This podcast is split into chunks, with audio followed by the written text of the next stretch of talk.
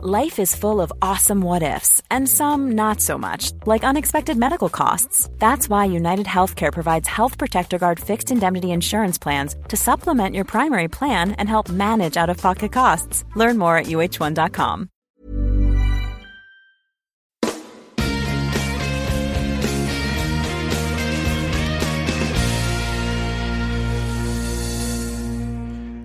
Gracias por seguirnos acompañando. Eh, iniciamos aquí el segundo bloque del episodio de hoy, esta cara B. Y vamos a empezar eh, hablando sobre un artículo, eh, empezar este segundo bloque, como digo. Em, un artículo que han publicado eh, tres autores, Fung, Broadhurst, que no sé quiénes son, y sobre todo el tercer autor que es Smoot, em, que es un personaje muy, muy conocido, premio Nobel. Y este es un paper que, sobre el que nos llamó la atención José, en el que proponen, eh, ¿verdad, José?, una nueva forma de estimar la constante de Hubble eh, utilizando ondas gravitacionales. Sí, así es. Y sí, a mí también me llamó la atención, evidentemente, por eso, porque es, eh, quizás el, el, tema de, digamos, de mayor urgencia en la cosmología. O sea, la cosmología venía de un éxito tras otro en el siglo XXI y de repente llevamos unos años, más o menos los últimos cinco años, grosso modo, eh, un, poco con, este problema ¿no? en el cual de repente las mediciones cada vez más precisas de la tasa de expansión del universo hoy, que es lo que se suele llamar la constante de Hubble, eh, y que sistemáticamente, histórica, se mide normalmente de dos maneras. Repaso muy rápidamente, una de las maneras es la original de Hubble, que por eso de alguna manera de ayer del nombre, que es, eh, ver galaxias que se están alejando de nosotros. Sabemos muy bien eh, la velocidad con la que se alejan, porque podemos medir, lo único que se puede medir acá con, siempre muy fácilmente es el redshift, ¿no? O sea, uno ve la luz, ve el espectro de hidrógeno de la galaxia, ve el corrimiento de las líneas eh, en el espectro y uno puede saber cuánto es el redshift. Eso se mide muy fácilmente. Claro, luego el tema es correlacionar eso con la distancia. Y para eso está toda esta historia de cómo hago para medir distancias a grandes escalas. Esta historia arrancó allá lejos de tiempo, bueno, siglo XIX con el paralaje, ¿no? Con poder, que eh, es una forma geométrica de medir distancias, que es la misma que utilizan nuestros ojos, ¿no? Tenemos dos ojos, con cada ojo no vemos exactamente lo mismo y con, con, la separación entre nuestros ojos podemos ver en 3D, ver a qué distancia está algo de nosotros básicamente porque algo que está a unos pocos metros de nosotros, con el ojo derecho lo veríamos respecto al fondo, un poquito más a la izquierda, desplazado con el ojo izquierdo. Hagan la prueba en sus casas, que no, es un experimento que no tiene contraindicaciones. Y entonces uno puede ver que eh, el objeto con un ojo con el otro se desplaza angularmente y el ángulo que cambia respecto de la distancia de nuestros ojos tiene que ver con cuán lejos está. trigonometría simple. Entonces así se empezó, luego Henrietta Leavitt se dio cuenta que existen las cefeidas, que son estrellas que tienen una universalidad en, su, ciertas propiedades que permiten que si yo veo una cefeida y, y la veo menos, eh, con una eh, luminosidad menor que la que debería tener, sé que está más lejos. Y luego vinieron las supernovas. Entonces tenemos como una escalera de distancias que, eh, que, bueno, que nos permiten correlacionar distancia, la distancia lumínica con el redshift. De ahí sale eh, la constante de Hubble. Ese valor de la constante de Hubble lleva mucho tiempo, bueno, a Hubble le dio como 500 kilómetros por segundo por megaparsec, pero había un error, un factor 7 de error que se descubrió muchos años más tarde, y entonces luego más o menos se estabilizó siempre en torno a 75, más o menos, ¿no? Eh, con una barra de error muy grande, que, pero hay medidas a lo largo de décadas siempre en torno a ese valor. Luego, mm, ya mucho más recientemente, con el Fondo Cósmico de Microondas, con la determinación a partir del Penzias y Wilson y sobre todo COBE y todos los demás satélites que vinieron después, se puede también inferir el valor de la constante de Hubble a partir de esa luz primigenia ocurrida hace 13.800 millones de años y la evolución desde entonces hasta ahora. Uno podría pensar ingenuamente es mucho más fiable la medición de Hubble, porque la estoy haciendo realmente directamente, estoy comparando cosas que conozco bien desde aquí, en cambio lo otro, estoy extrapolando toda la historia del universo. Pero aunque parezca increíble, el fondo cósmico, lo hemos comentado alguna vez aquí, el fondo cósmico de microondas es lo que mejor conocemos de toda esta historia, entonces tenemos una, la barra de error ahí es muy, muy pequeña, y luego no hay muchas razones para pensar que en la historia del universo haya pasado nada demasiado complejo que cambie, que, cambie el relato que tenemos de cómo calcular H, la constante de Hubble, a partir de esos datos. ¿Qué pasa? Esos valores siempre eran menores. Estaban en torno a 68, pero durante hasta hace cinco años la gente no estaba muy inquieta porque las barras de errores eran tales que había un, solapamiento importante, por lo tanto, bueno, pues el valor estará por ahí, que sé yo, algún día se medirá con precisión y se podrá entender a mí, me, gusta enfatizar esto, ¿no? Porque eh, realmente hacemos un gran, una gran movida de una diferencia numérica que es 68 frente a 74, que para casi cualquier ámbito de la vida, 68 o 74 eh, es más o menos lo mismo, ¿vale? Eh, y sin embargo, pues mm, bueno, hay gente incluso que habla de la crisis de la cosmología porque 68 y 74, aunque son parecidos, son significativamente diferentes. Y significativamente tiene que ver con esto que acaba de decir José, que la barra de error empieza a ser mucho más pequeña que esas medidas y entonces eso ya nos empieza a agobiar un poco, ¿no? Bueno, esto que estás diciendo va a ser, eh, más tarde en el programa hablaremos de la medida del momento magnético anómalo del muón, donde la discrepancia está creo que en la séptima cifra eh, significativa, y sin embargo, eh, bueno, no sé qué anunciarán hoy, porque todavía no sabemos, lo están, están en medio del anuncio ahora, pero eh, pueden llegar a anunciar que la medida que tienen es incompatible con el modelo estándar de física de partículas, a pesar de que la discrepancia está en la séptima cifra, que uno, cualquier persona de cualquier ámbito de la vida diría, hombre, la séptima cifra que más me da, ¿no? Pero un poco lo que pasó también, en la séptima cifra estaba el error del perihelio de Mercurio que tiró por tierra la gravitación universal de Newton y que erigió como nuevo, este, nueva teoría eh, del, universo a la relatividad general. También era la séptima cifra. Entonces, bueno, esto está bueno para recordar que... No, es una exageración lo que has dicho? Estaba en la séptima cifra el perihelio de Mercurio. Una parte, sí, o sea, si comparas el... Eh, sí, si comparas la, eh, el adelantamiento en kilómetros respecto a la órbita completa de Mercurio, te da una parte en, 10 millones. Ah, vale, vale. No respecto a la predicción entre una teoría y otra, sino respecto a toda la órbita. Sí, sí, ya, te entiendo. Vale. O sea, por, eso lo asocié a, esto mismo. Pero bueno, que la, ciencia es una, actividad de precisión eh, y en la cual las cosas tienen que... Cuando hay una ecuación, siempre en las charlas de evaluación digo esto y la gente se ríe, pero cuando hay un signo igual, este, Isa no me va a dejar mentir, el signo igual quiere decir igual. No, a veces, de aquella manera, malo será, no, no, es igual. Entonces, si no es igual, está mal la ecuación. Eh, y, de todas maneras, lo de, lo de los detalles, eh, aunque parezca una obviedad, pero es así, ¿no? Porque tú no te das cuenta de cuando algo falla, si falla mucho. O sea, tú te das cuenta de que algo falla cuando falla poco, eh, y eso es una verdadera revolución. O sea, no estábamos utilizando las ecuaciones de Newton porque fallaba más que una una escopeta de feria eso iba muy bien, iba muy, muy, muy bien. Y tienes que irte a cosas que fallan en esa proporción para decir, aquí hay algo más que no veo. O sea, que la mm. gente no piense que es que utilizamos eso porque no tenemos nada mejor, hombre. Es lo mejor que tenemos, pero funciona bastante bien, ¿no? Eh, y, esto que dices de la precisión, me gustaría aprovechar también para hilarlo con lo que decía sobre George Smoot, que eh, mucha gente piensa que es el, que con él empieza, no, él solamente, pero vamos, que el premio Nobel que se le concede es por el descubrimiento de las fluctuaciones en el fondo cósmico de microondas con el satélite COBE de, la NASA y que mm, ¿es de, la NASA COBE, sí creo que sí y que, mm, y que es Smoot el que, en fin, lidera el trabajo en el que se ven por primera vez las fluctuaciones. O sea, que, que el fondo cósmico no, no, es la misma intensidad en todas las partes del cielo, sino que hay una pequeñísima variación.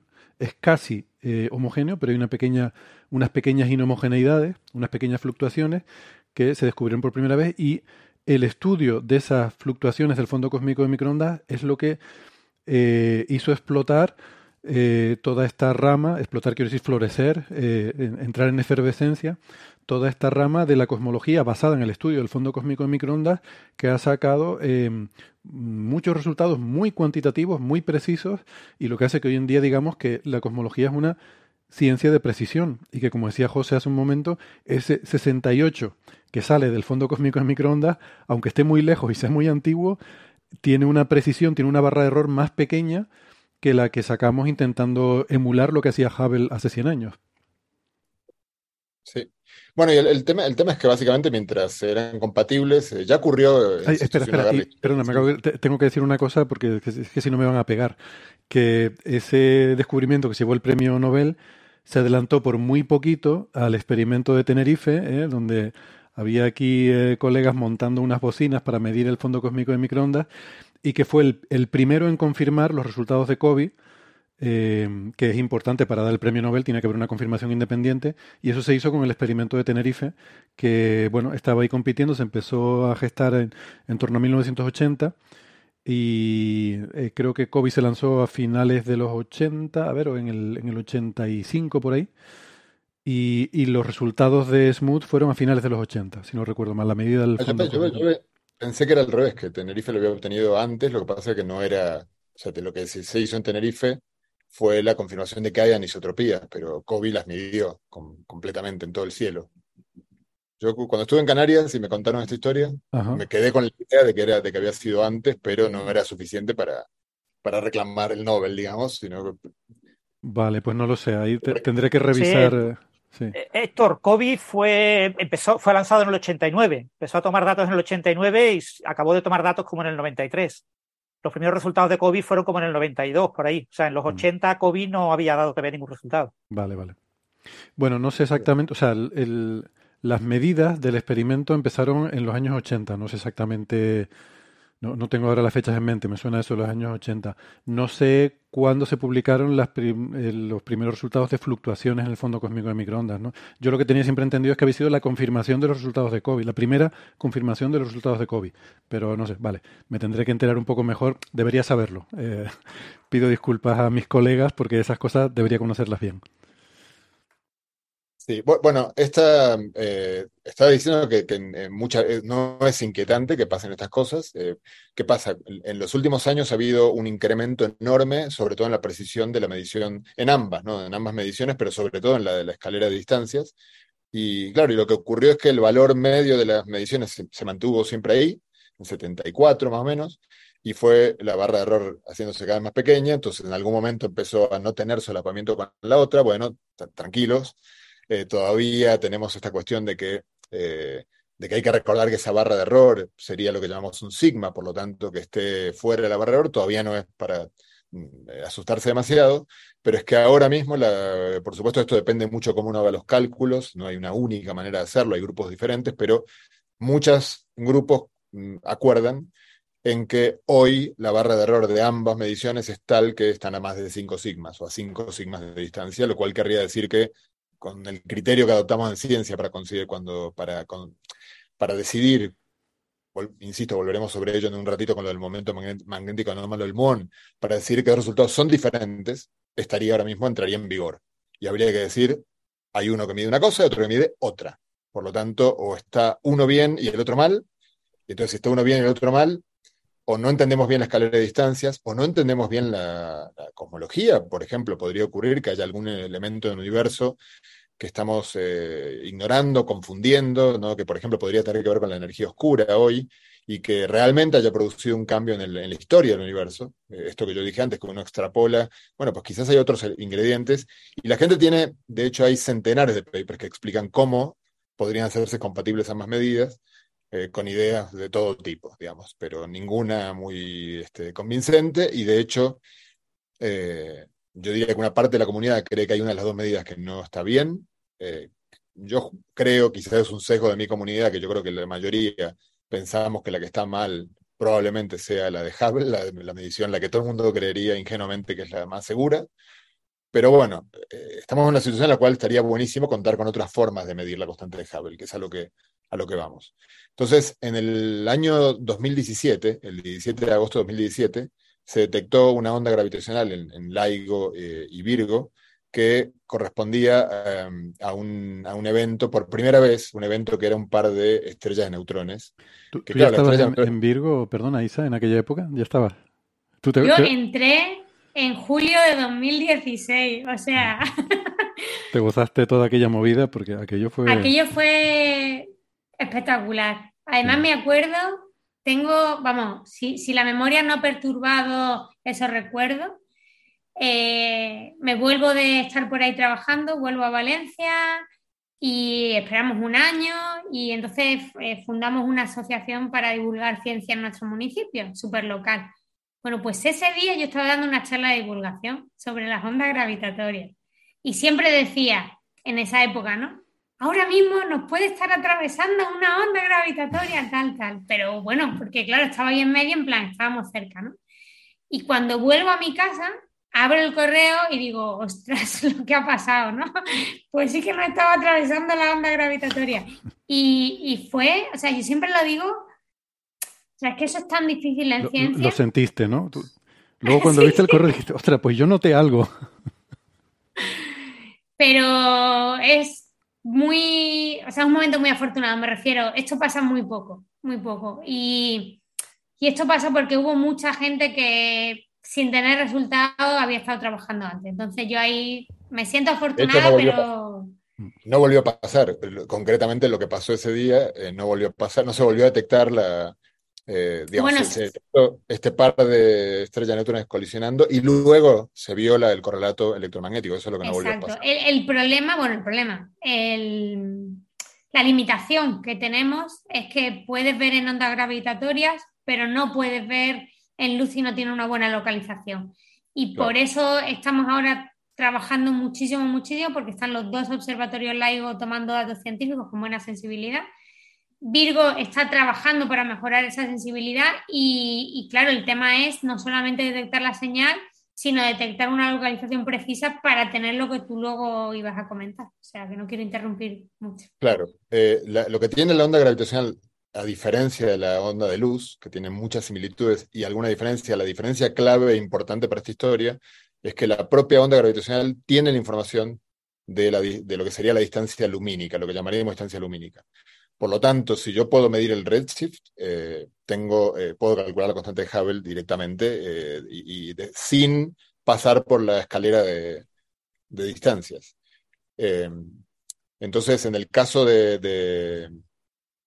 de esta, de este, claro, para, poder tener el redshift, necesito poder ver luz, ver el espectro de hidrógeno, alguna línea del espectro y ver cuánto se corrió esa línea del espectro. En el caso de este evento, el 17 de agosto de 2017, hubo la enorme fortuna porque, eh, bueno, fue la primera vez hasta ahora que hemos visto en directo un evento como este, y entonces comprobamos que en un evento como este, por lo menos en ese evento, salieron dos ráfagas de rayos gamma y uno, una justa apuntó hacia la Tierra, digamos. Entonces fue detectada por los instrumentos que están buscando ráfagas de rayos gamma.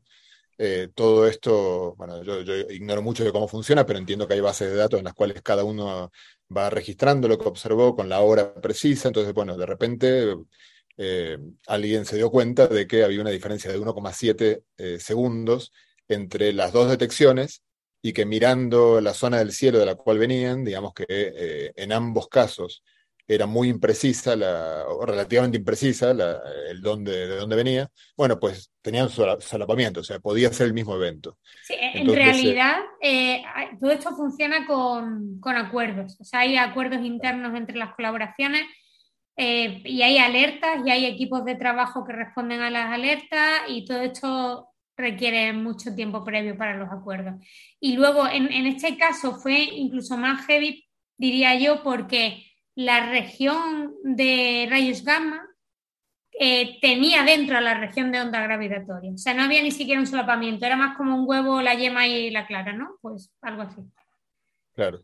Y ahí corrige, porque nunca, ya que tú estás en Virgo, yo siempre lo cuento así, entiendo que así fue la historia. Virgo, no había, no, había una señal clara en Virgo, y entonces este, eh, em, entiendo que la gente decía, bueno, claro, es que Virgo es un poquito más pequeño, tiene menos sensibilidad, pero se alguien tuvo la genial idea de pensar que quizás ocurrió en el ángulo ciego que tiene todos los detectores gravitacionales y que así se determinó. Sí, sí, o sea, lo que pasa es que cuando tú ya sabes que tienes una señal muy clara en un detector, con la sensibilidad que tienes en el otro detector, tú sabes si la puedes ver o no.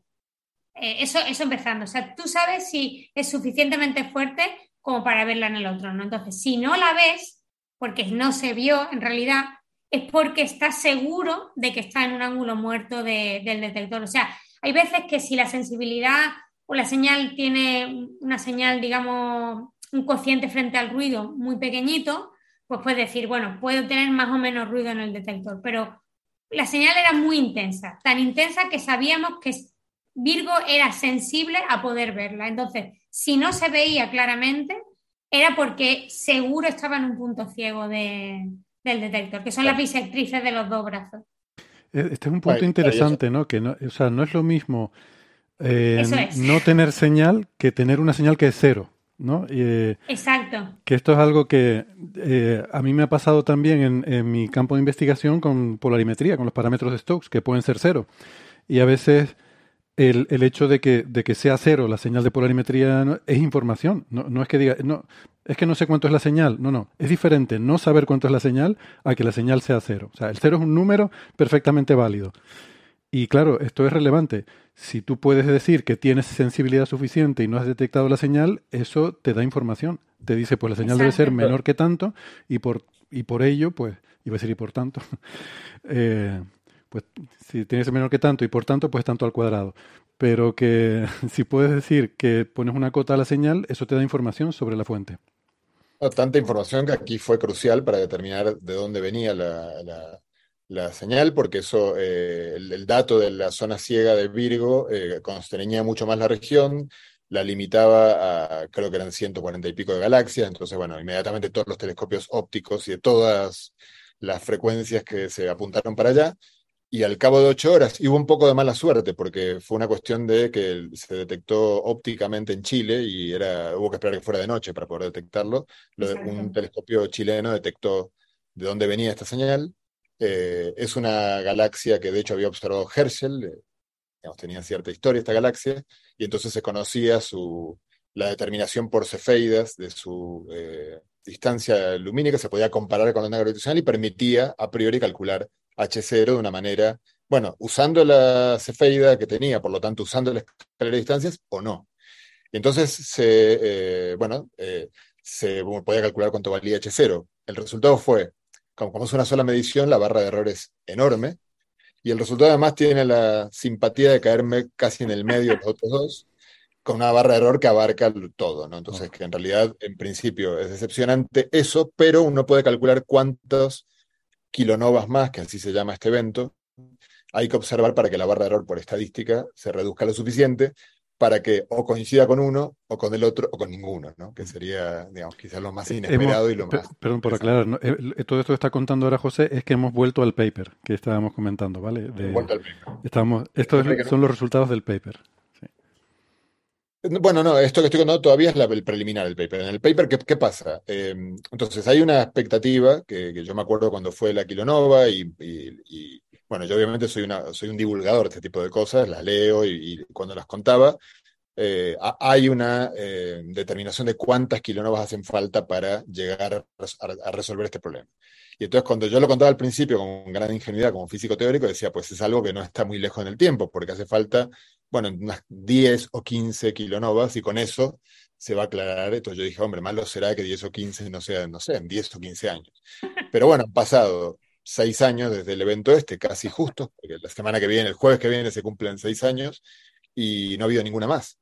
Porque tienes que tener mucha suerte, porque primero las estrellas de neutrones, el par de estrellas de neutrones, como tienen menos masa que los agujeros negros, eh, la región de lo que se llama el horizonte de detección es mucho más corto, eh, entonces el número de eventos es menor. Si no te apunta el rayo gamma, pues no lo ves. Si no, o sea, tienen que darse muchas eh, circunstancias, algunas fortuitas, otras de habilidad y agilidad en la reacción, etcétera, que hacen que hasta ahora no haya vuelto a ocurrir.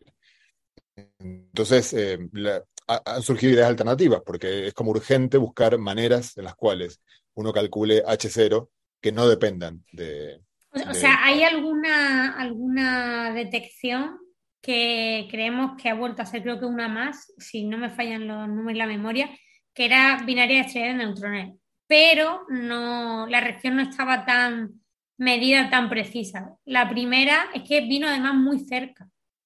Era, o sea, como súper intensa la señal, muy cerca, ese detector muy rápido, se vio no solamente invisible en todo. Entonces, la, creo que hay otra más, o sea, ya los números no, me pidáis que os diga el nombre porque hay muchas y no me acuerdo, pero las otras, eh, aunque se ha dado una región para buscar, pues no era suficientemente pequeña para, para encontrar algo y no se ha encontrado. Y a todo esto, además, pues lo que estaba comentando José de los rates, ¿no? De las tasas en las que se producen esta serie de eventos. Yo, recuerdo que cuando, pues esa época de doctorado, ¿no? Que la gente decía, vamos a detectar binarias de, de estrellas de neutrones más que binarias de agujeros negros. Y ha sido un poco lo contrario. Entonces, por mucho que tú esperes que pase algo, como estabas mirando en una ventana donde había mucha incertidumbre de lo que podía haber en esa ventana de frecuencia, eh, pues, pues, vamos, ojalá haya ahora un boom, ¿no? En agosto y se vean muchas, pero eh, va, más lento de lo que esperábamos. yo lo diría así. Mm. de, hecho, en el paper este que revisa todo este estado en la, introducción, que fue interesante para ponerme un poco al día con, eh, comenta justamente, de alguna manera este paper está motivado en el hecho de que esa promesa de tener varias kilonovas y pronto, bueno, pues no parece que vaya a ser pronto. Entonces, de hecho, una de las cosas que hacen es calcular eh, justamente el problema clave es lo que acaba de decir Isa, que cuando, aunque tengas un evento, eh, localizarlo en el cielo con suficiente precisión para, poder verlo luego, es, o sea, no tenemos infinitos telescopios luego. Entonces acá comentan que para poder realmente obtener 10 kilonovas en unos pocos años, haría falta incrementar en tres zonas de magnitud la, la, capacidad de constreñir en el cielo de dónde viene la onda gravitacional, lo cual no sé cuántos detectores más tipo eh, LIGO y Virgo hacen falta para, para eso, pero supongo que no es algo que esté al alcance. Bueno, ellos intentan alegar que no es algo que, en principio, no está bueno apostar ese caballo, digamos, porque puede ser que lleve mucho tiempo. Hay otra idea que yo de hecho desconocí acá cuando, cuando comenté este paper de Smoot con, a colegas, que eh, algunos me comentaron que en realidad ya se usaba también las ondas gravitacionales de, de pares de agujeros negros, que son las más comunes y además, como los agujeros negros son más masivos, podemos ver mucho más lejos. Y hay que recordar que como el volumen va como el radio al cubo, cuando uno mejora un poquitito el radio, eh, mejora muchísimo el volumen de, que uno está observando, eh, y entonces tiene muchos más eventos. Claro, ¿cómo se hace? Por, porque un par de agujeros negros no emiten luz cuando uno eh, hay, creo que algunas sutilezas con las cuales uno podría obtener emisión de luz en algunos casos, pero en general no. Entonces tienes la onda gravitacional, pero no tienes el correlato lumínico. Pero todo lo que, lo que, lo que entendí de lo que hacen, que me pareció muy ingenioso, es como son muchos los eventos, es hacer una correlación entre la ubicación en, eh, la esfera celeste de las ondas gravitacionales de agujeros de pares de agujeros negros con los eh, eh, catálogos galácticos. Efectivamente. tú no sabes, dejas de lado el preguntarte de qué galaxia viene exactamente esto para decir, bueno, lo que voy a hacer es un análisis estadístico de la correlación de cuando tenga muchos pares de agujeros negros, que ahora con la nueva, eh, con este, en esta nueva etapa en la que están funcionando los detectores, va a ser aparentemente muy rápido, se van a acumular datos, pues empezar a usar estadística para correlacionarlos. ¿Qué pasa? De alguna manera lo que dicen Smooth y compañía eh, es que bueno, debería ¿cómo se llama el primer autor? Fuang, era, es que, eh, pero además no están en orden alfabético, o sea que debería haber dicho probablemente Fuang y compañía. ¿Era Fuang?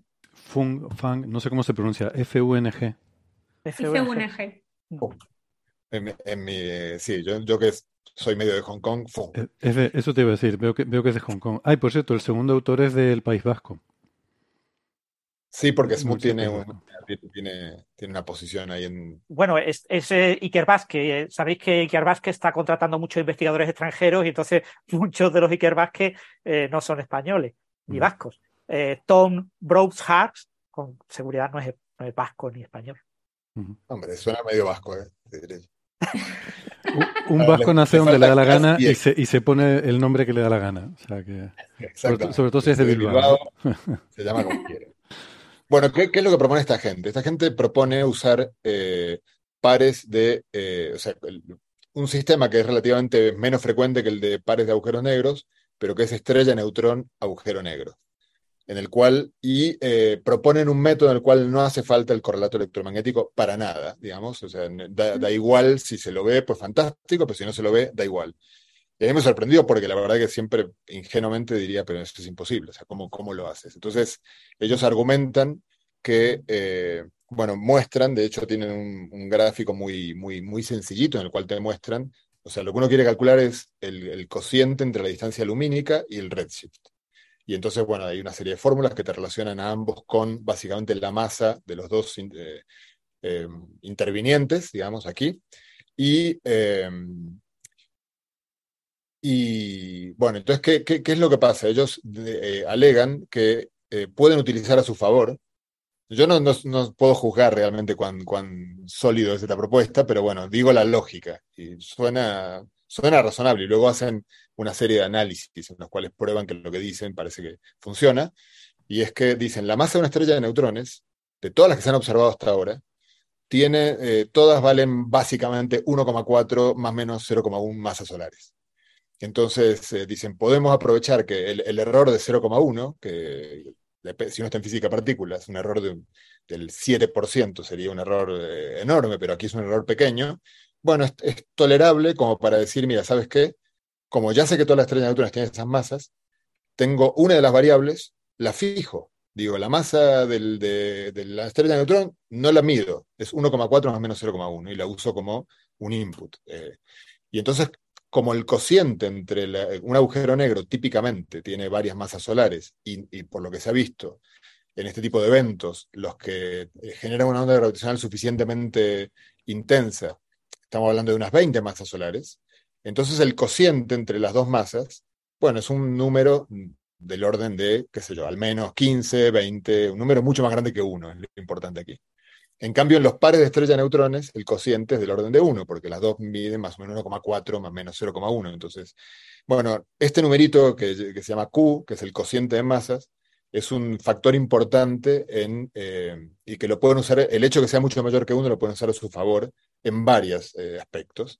Entonces ellos em, lo que proponen es que usando, midiendo los detalles temporales del, del chirp, o sea, cuando uno ve la onda gravitacional final, uno tiene el patrón de ondas, y ellos dicen ni siquiera el, análisis que vamos a hacer no depende de un, de un patrón. Normalmente uno tiene la onda gravitacional y luego va a una galería como hace Shazam, ¿no? De, templates, y uno dice, ah, lo que acabo de ver es esto porque se parece a esto otro que, que he desarrollado por computadoras. Ellos dicen, no necesitamos comparar con nada. Entonces, el, la propuesta no depende ni de modelos de colisiones, ni, de cómo, no depende del modelo de la estrella de neutrones, por ejemplo, porque había otra propuesta también para medir la constante Hubble que usaba la deformación de la estrella de neutrones en el momento de la fusión, y este dice, no depende en absoluto, la estrella de neutrones entra como el número 1,4 más menos 0,1 y punto. Si uno mide la señal, a mí la parte que no me queda clara es con, porque ignoro completamente este tema, es con los niveles de errores de los detectores de LIGO y Virgo, cuán realmente bien pueden medir esa señal. Pero hay unas fórmulas que relacionan el comportamiento temporal de esa señal y sus derivadas con ciertas potencias. No voy a entrar en detalle porque lo ignoro y está escrito en el paper, pero uno puede calcular, correlacionar eso con, estos numeritos, con el numerito Q que dije antes, que es la tasa de masas. De, entonces, como una de las masas la fijo y la otra es la mi incógnita, si yo mido bien esa señal, calculo la masa del agujero negro por lo tanto tengo la masa, esta masa reducida, no me acuerdo cómo se llama, la masa del chirp. Eh, y bueno, entonces te muestran que uno puede calcular con esos datos, básicamente, la distancia lumínica sobre la, el redshift, que es lo que necesitarías para calcular H0. Ahora voy a hacer algún comentario más porque se me fue en varios de la cabeza, pero mm. quiero cuando ustedes estén comentando revisar mis notas. Pero eh, ellos lo que hacen es agarrar el único evento que aparentemente hasta ahora hay que es seguro de este tipo, y muestran que con este evento seguro eh, pueden usar, pueden implementar este método. El resultado les da algo así como 80 más menos 40, o sea, es un resultado muy lamentable eh, en términos de precisión. Eh, pero claro, ellos el, análisis que hacen, digamos, es justamente cómo va a evolucionar este resultado con más observaciones de este tipo. Entonces muestran que, primero, al ser eh, binaria, de, o sea, ser una estrella de neutrón y un agujero negro, eh, la señal es más, eh, tiene más intensidad que la de un par de, estrellas neutrones, por lo tanto, la distancia del horizonte crece y hacen un cálculo en una parte en la que dicen que crece un factor 4. claro, 4 al cubo da 64, redondemos en 100, eso quiere decir que tenemos en principio un volumen accesible 100 veces mayor, así que independientemente de la física de cuántos pares de estrellas de neutrones o cuántos pares estrella neutrón, agujero negro sea, hay un factor 100 de mejora eh, para tener eventos, porque al final ellos lo que dicen va a pasar lo mismo que con la otra modalidad, que es tenemos que hacer estadística. Para mm. ello necesitamos muchos eventos de este tipo. pero tenemos más posibilidades de tener eventos de este tipo. Ellos calculan que, básicamente proponen que en 10 años van a lograr bajar con este método eh, el error en la medición de H a 20%. 20%, eh, bueno, después no, discuten mucho, o sea, a mí me parece que 20% es insuficiente para... Este Justo, yo me había apuntado eso también, te, iba a preguntar por eso. Sí, sí, a mí me parece sorprendente que ellos no comenten, bueno, hasta donde yo lo leí casi todo el paper, alguna parte me la salté, pero en particular en las conclusiones o en la introducción, uno esperaría que lo mencionen, no lo mencionan, pero lo que proponen, a ver, a mí me parece interesante, ellos mismos son cautos, no dicen este es el método, dejen todo lo que estaban haciendo para hacer esto, sino que este es otro método. Entonces, dado que, tiene toda la pinta que en unos pocos años lo que puede ocurrir es que aparezcan otros valores de H0 que incluso que no coincidan con ninguno de los dos, o que estén eh, más cerca de uno, pero no del todo cerca, pues cuanto más métodos uno tenga, si uno es paciente, y recordemos que la ciencia y la paciencia no en vano comparten todas sus, letras, eh, bueno, digo, todas las de ciencia. Eh, entonces, claramente sí que es una buena línea en el sentido de que, no sé, si, cuando hagamos el coffee break número, no sé qué número, dentro de 20 años, los que, los que quedéis vivos, cuando hagáis el primero, mi recuerdo, seguramente... José, yo diría los que no estemos jubilados, ¿no? Porque vivos todos, ¿no? Esperemos, yo creo que sí. Yo creo que jubilados no matan ninguno tampoco, Isa. Eh, eh, estadísticamente nosotros vamos a durar unos 90 años. Bueno, yo quizá un poquito más que vosotros, pero vale. Tú, Ronda, lo que pasa es que la diferencia entre hombres y mujeres se está reduciendo conforme está pasando el tiempo. Cuando nosotros tengamos unos 90 años, esa diferencia será mucho más pequeña de lo que es en la actualidad. Porque ahora las mujeres están entrando en el mundo de fumar, el tabaco, el tabaquismo en mujeres ahora mismo muchísimo más relevante que hace eh, sí, Yo, yo, sigo siendo rara además. Yo no voy a durar tanto, yo, yo quiero morir joven. Bueno, ya, ya llego tarde a eso, pero por lo menos... Eh, una cosa, el... Bueno, eh, esto em, va dentro de la línea, ¿no? De, de otras... claro, yo, yo me lié antes cuando José estaba introduciendo esto, porque es verdad que había otras propuestas anteriores de usar gravitondas para, para medir la constante de Hubble y además hay un término que se suele hablar que me hace mucha gracia, que es el de sirena estándar, porque hasta hace poco teníamos en astrofísica el concepto de candela estándar, que es un objeto que tú sabes cuánto brilla, que siempre brilla igual o que brilla de una forma predecible. Entonces, bueno, una candela es una vela, para quien no esté familiarizado con el castellano del siglo XVIII o con el que se habla en Latinoamérica, pero una, entonces una vela estándar es una, una, vela que es siempre igual, ¿no? Entonces tú sabes cuánto es su brillo y eso en astrofísica se ha usado desde hace mucho tiempo para determinar distancias, que es uno de los grandes problemas en la astrofísica y que es súper relevante para estas medidas de la constante de Hubble utilizando la técnica de, bueno, de las supernovas tipo 1A que hemos hablado muchas veces, que se consideran pues una candela estándar. Entonces cuando empezó la astrofísica de ondas gravitacionales, pues no sé quién definió el concepto, pero me parece brillante, de eh, sirena estándar, porque em, creo que Jorge, este, perdón, José, eh, hoy te estoy cambiando el nombre por todas partes. José hacía alusión a estas frecuencias de la fase del chirp que, eh, bueno, Isa nos lo podrá confirmar, que depende de las propiedades de esos objetos, ¿vale? Pero no depende de la distancia a, la que estén, eh, salvo por el redshift. Pero vamos, que, que ahí tenemos una información mm, la intensidad de la onda gravitacional evidentemente se va diluyendo según se va propagando con el cuadrado de la distancia, igual que la luz. Entonces tú por cuánto de fuerte es la señal no puedes saber de qué distancia viene. Pero el, la frecuencia de ese chirp eh, es lo que, a lo que se alude con la sirena. Eso sí puede ser estándar en el sentido no de que sea siempre igual, sino de que es mm, predecible. Eh, tú lo ajustas. Y además, como, o sea, como no es una frecuencia que es siempre la misma, sino que tienes una morfología compleja, pero no demasiado, eh, analizando diferentes partes de la onda, puedes sacar las dos masas que lo generan. Si quieres, luego te vas a la simulación, te sacas la onda entera, compruebas que es coherente y luego mides la amplitud a la que te llega. Entonces, eh, bueno, no, no, sé si es eso a lo que se refería José, pero no es solamente que tengas una señal que tiene siempre la misma frecuencia, sino que la complejidad, la variación, cómo varía, te permite analizar varios trozos eh, y de ahí sacar más o menos, con un margen de error, por supuesto, de qué componente estamos hablando. Y claro, no es lo mismo comparar, bueno, hay estrellas de neutrones que sabemos que superan las dos masas solares, pero no son las más típicas. Las más típicas están en 1,4 para arriba para abajo. Claro, si encima le pones al lado un agujero negro que son al menos un orden de magnitud superior, pues el más menos se queda muy pequeñito, porque en la onda gravitatoria lo que te importa, porque hay una escala de proporción, lo que te importa es esa proporción de las masas. Entonces, mm.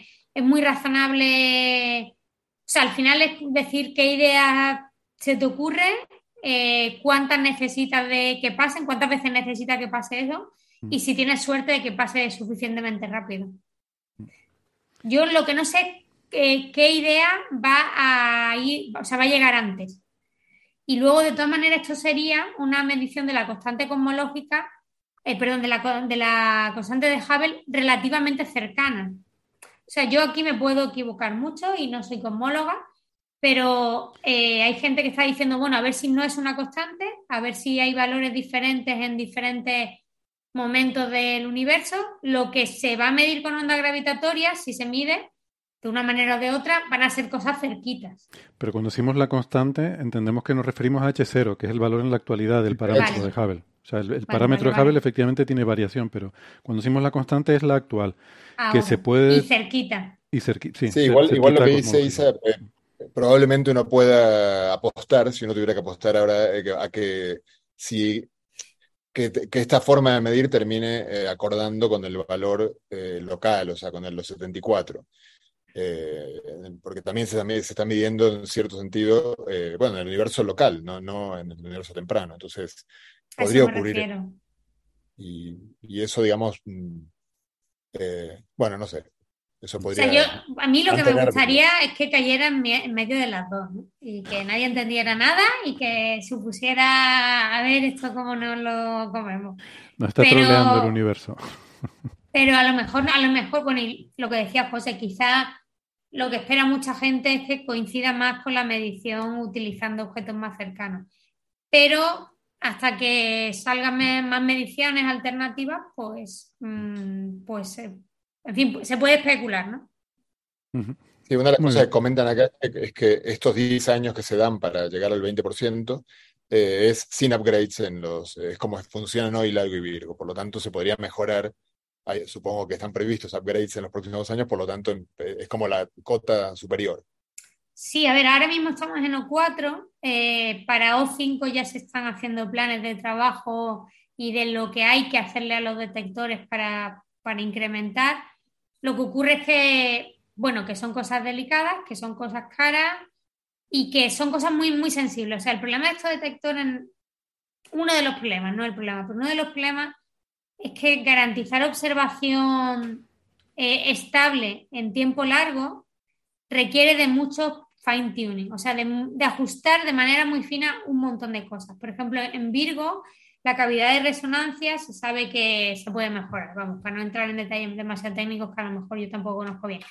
Eh, cambiar esa cavidad por una cavidad de resonancia del láser más estable requiere un movidón.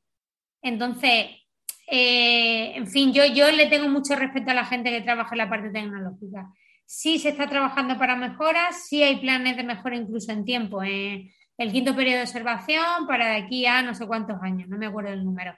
Pero hay que tomarlo con mucha prudencia porque son tecnologías que no se han probado. O sea, tú puedes diseñar una tecnología, pero cuando te vas y la pruebas, pues a lo mejor aparece, yo qué sé, el ruido térmico es más importante de lo que habías estimado. Pero bueno. Bueno, bueno, eh, yo estoy acá medio angustiado porque Francia está comentando resultados a eso, Tenemos, tenemos información en directo, tenemos, nos come el directo. ¿Qué, cómo está la cosa, Francis? Eh, pues ¿Pasamos a G-2 o, hablamos de G-2? Eh, ya se, se, acaba de publicar ya el resultado, han estado ahí como pues casi una hora eh, 50 minutos hablando de detalles del experimento, de cómo las nuevas medidas, dibujitos, muchas animaciones, muchos colorines, pero realmente no decían nada sustancial si tú sabías un poquito de qué va el experimento. ¿no? Y ahora acaban ya de publicar el resultado. El resultado, eh, claro, este es un resultado combinado. En el año 2001 se publicó el resultado del RAN 1 y ahora se ha publicado eh, los resultados del RAN 2 y RAN 3 y además la combinación RAN 1, RAN 2 y RAN 3 y además la combinación con los resultados previos, que eran los resultados del BNL, esto es un experimento, un muón G-2, que está en el Fermilab. ¿eh? Y, que mide el, momento anómalo del muón. Pues creo que hay más runs todavía, por lo que estuve viendo, pero que debe ser que todavía De hecho, este año, este año es eh, el último año de toma de datos, ya no se van a tomar más datos hasta 2023, pero eh, es como el sexto run, ¿vale? O sea, que estamos hablando de datos de los tres primeros runs. Quedan otros tres runs eh, por analizar. Esos datos que todavía no se han analizado. Entonces, eh, lo que se ha publicado es un resultado que está a 5,1 sigmas de la predicción de consenso del modelo estándar. Ya es descubrimiento, oficialmente. Ya está por encima de las 5 sigmas. ¿Qué problema tiene estas 5,1 sigmas? ¿vale? Solamente el nuevo resultado de eh, Fermilab son 5 sigmas y combinado con BNL son 5.1. Mm. ¿Qué problema tiene esto? La estimación teórica. La estimación teórica está fundamentalmente basada en, eh, bueno, aquí... vamos, a empezar entonces, ya que hemos dado el spoiler, vamos a empezar ahora por el principio y hacer la introducción, ¿no? Eh, cuéntanos, Francis, qué es el muón G-2, eh, qué es lo que se está midiendo y por qué es importante esto para la física del modelo estándar. Sí, bueno, el, el, factor G, digamos, es el momento magnótico asociado al spin de una partícula y entonces eh, en principio, eh, los eh, fermiones tienen un valor que es el doble del esperado según la teoría clásica. Los, electrones, los muones tienen un valor que duplica lo que se predijo. Por ejemplo, Einstein tiene un artículo en el que predijo este valor y, era la, la mitad de lo que se observó cuando aparecieron los primeros eh, medidas experimentales en mecánica cuántica. Entonces, eso es eh, como si fuera, ¿no? Como si la partícula tuviera asociado un pequeño imán, pues ¿cuánto sería la fuerza del campo magnético de ese imán? ¿Se podría ver así? Eh, el spin de la partícula básicamente es el hecho de que la partícula, su campo cuántico, no tiene una única componente, sino que tiene dos componentes. Mm. Entonces hay una especie como de, eh, interacción mediante el vacío del campo de Higgs en el que se van, la excitación que hay en una componente y la excitación que hay en la otra componente se van como intercambiando. Hay como una superposición de ambas componentes y hay como un intercambio de la excitación de una componente a la otra. Y ese proceso es un proceso de interacción con el vacío, vacío del campo de Higgs, provoca un retraso en la velocidad de la partícula. Cada componente se comporta como una partícula sin masa, pero la interacción entre ambas componentes es lo que eh, conlleva un retraso que hace que la partícula aparente tener una masa. Bien, pues esa cada componente está acoplada al campo electromagnético, con lo que cada componente tiene una carga. La, carga eléctrica es el acoplamiento de cada, componente de una partícula con el campo electromagnético. Bien, pues esa carga, como se está fluctuando eh, eh, la excitación de una componente a la otra y de la otra a la una, hay una especie de oscilación entre ambas componentes, la carga actúa como si se estuviera moviendo. Y eso produce la aparición de un momento magnético. Es decir, el spin, que es una propiedad estricta de los campos cuánticos, cuando se aplica a la partícula, conduce a que la partícula aparente tener un campo magnético. Es decir, la partícula, por su acoplamiento al campo electromagnético vía la carga eléctrica, también se introduce un acoplamiento con el campo magnético. La partícula se acopla al campo eléctrico y al campo magnético.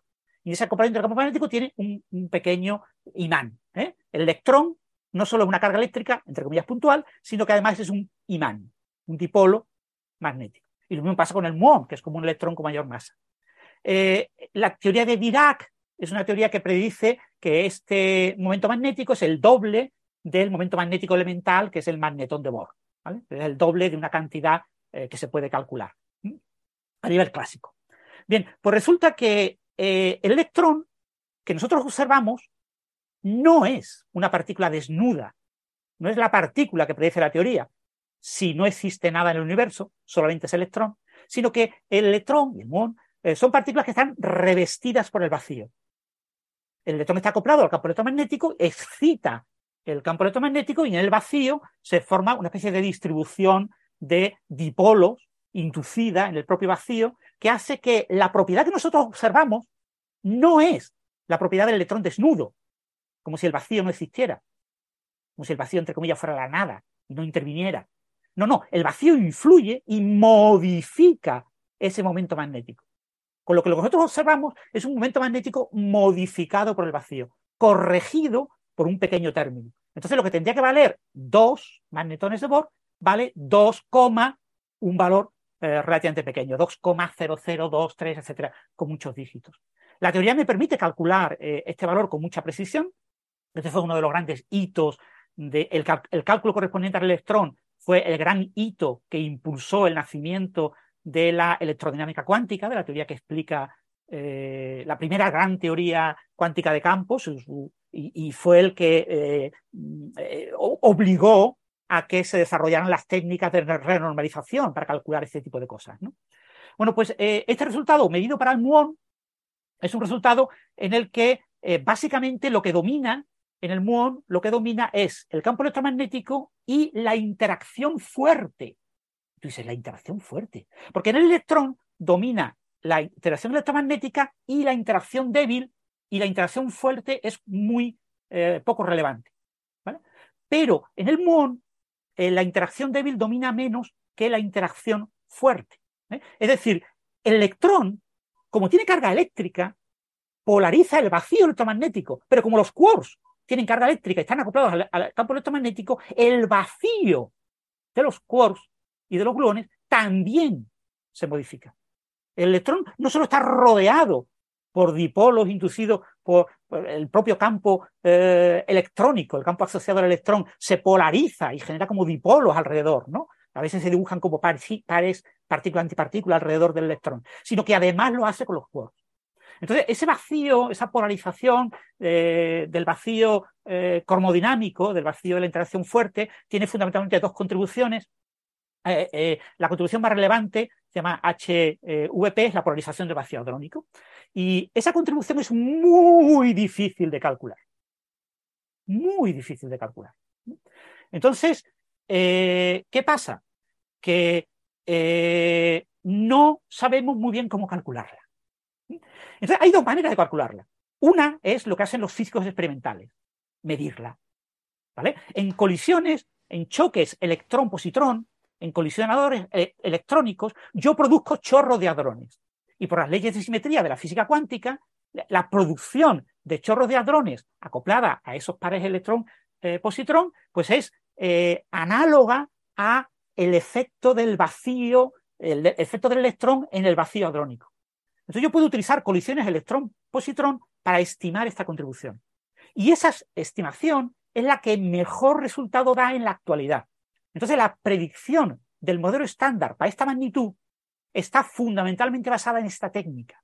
¿eh? El, método R es un cociente eh, que me permite eh, usar colisiones electrón-positrón para estimar esta magnitud. Esto va a cambiar porque tanto Bell 2 como Babar, que son colisionadores electrónicos, van a dar un nuevo resultado para esta magnitud el año que viene. Con lo que, cómo este resultado eh, con, toda seguridad calculado de esta manera, va a ser modificado el año que viene. Pero por otro lado, hay otra manera de calcularlo, es decir, yo no confío en los experimentales, me confío en los teóricos. Y los teóricos lo calculan utilizando cromodinámica cuántica en ordenadores, en superordenadores, es decir, lo que se llama cromodinámica cuántica en el retículo, la QCD.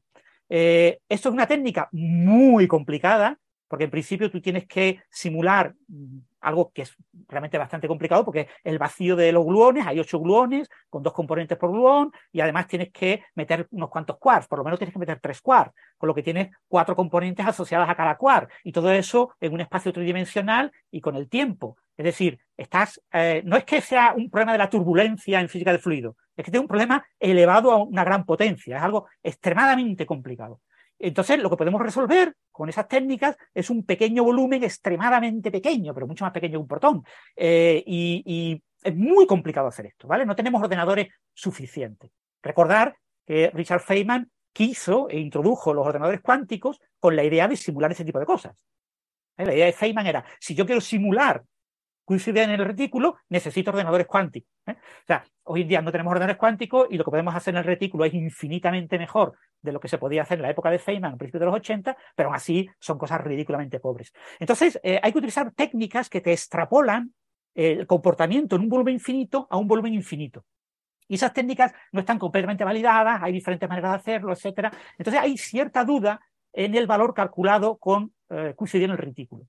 Pero el valor calculado con cuse en el retículo por los tres resultados que se han publicado en los últimos eh, dos años eh, es un valor que es compatible con la medida de mu en G-2 para, eh, el, es decir, lo que nos dice la QCD hasta donde la podemos calcular ahora y que hay muy poquita gente que se lo crea y tiene mayor error que lo que nos dicen los experimentos de colisiones electrón-positrón es que mm, prácticamente eh, lo clava, la diferencia hace unas dos signas. 2,2 sigmas, algo así, es la diferencia entre la estimación del modelo estándar utilizando QCD en el retículo y el valor medido experimentalmente por mu G-2.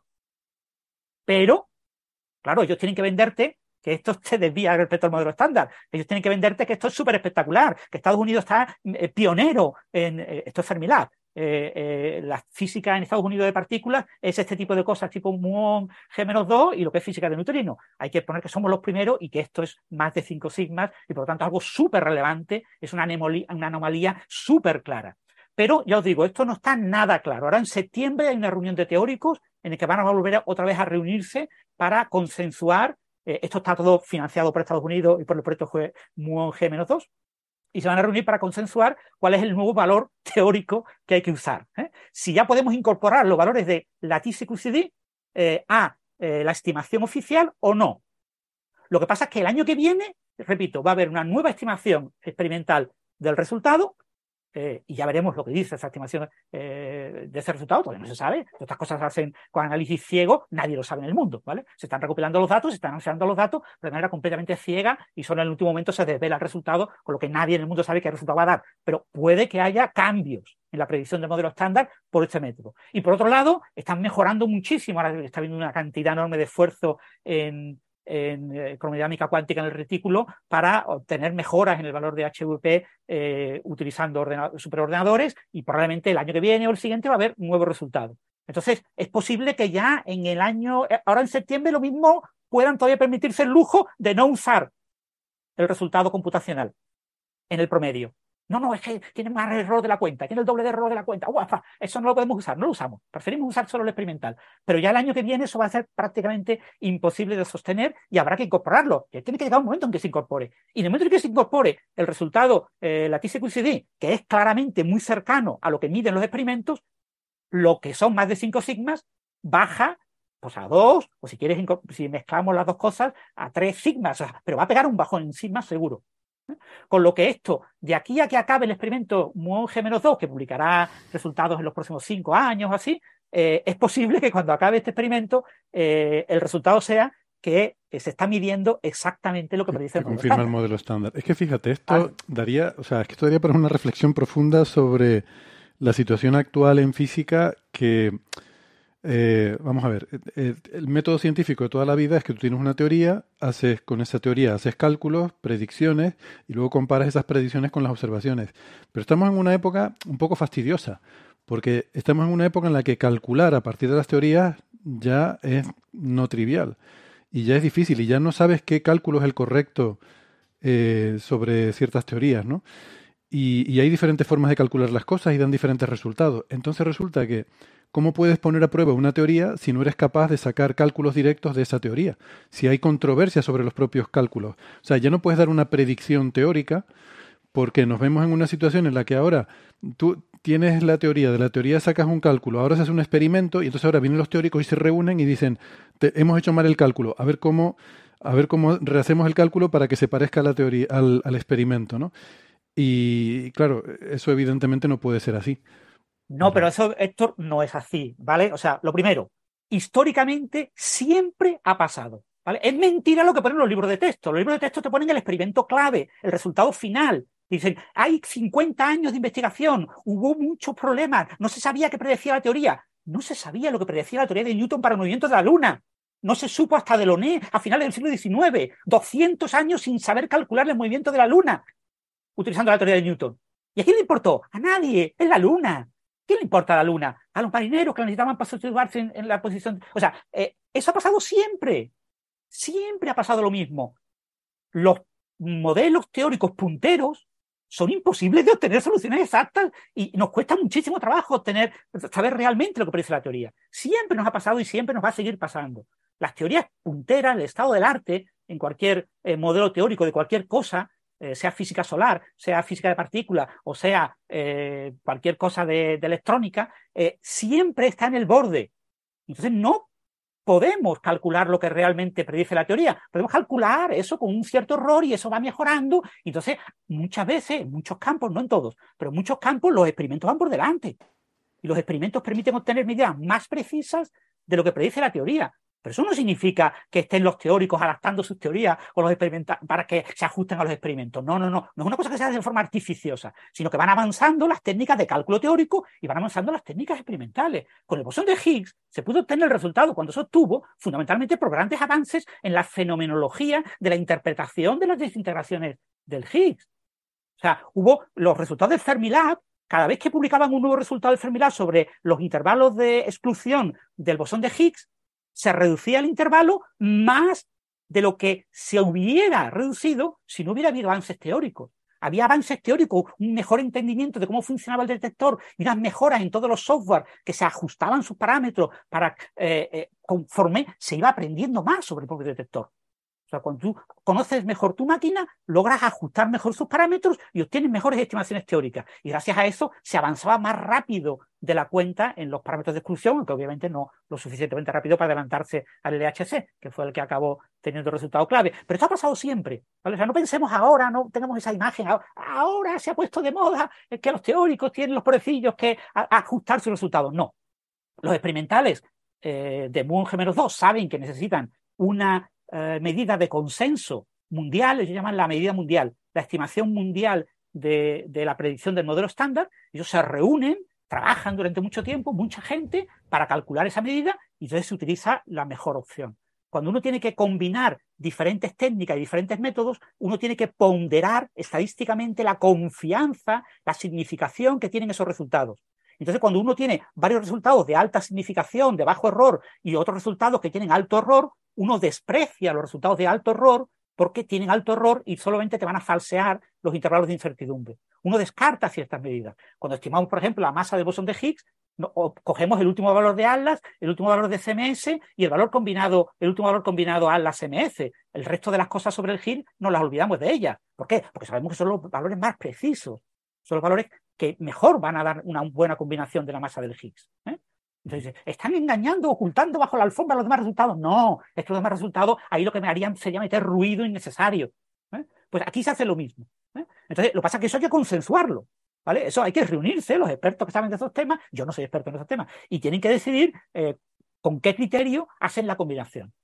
Entonces, el criterio actual es combinar utilizando medidas experimentales porque esas medidas, eh, las técnicas de análisis están muy refinadas en los últimos 20 años y se, logra un error bastante más pequeño que el error con QCD, pero que eh, con cronodinámica pues se está avanzando, se está avanzando, se avanza lo que se puede.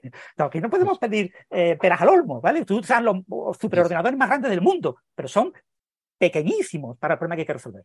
Mm. El mayor ordenador del mundo es una chorrada para resolver este tipo de problemas. Perdona, José. No, no, un comentario conciliador, porque yo creo que Héctor arrancó su comentario de una manera y luego se torció al final eh, a esto que en, lo que parecía implicar que los teóricos te le van ajustando la teoría para que dé, pero, pero eh, en, cuya parte estoy de acuerdo con Francis. caricaturizar un poco, caricaturizar un poco el argumento. Pero... pero... sí creo que era interesante, como iniciaste el comentario, que sí marca algo que, que es un problema que hay que comprender, que es que Suponte que tú has medido la aceleración de gravedad con una cifra, con dos cifras significativas, no sé, 9,8.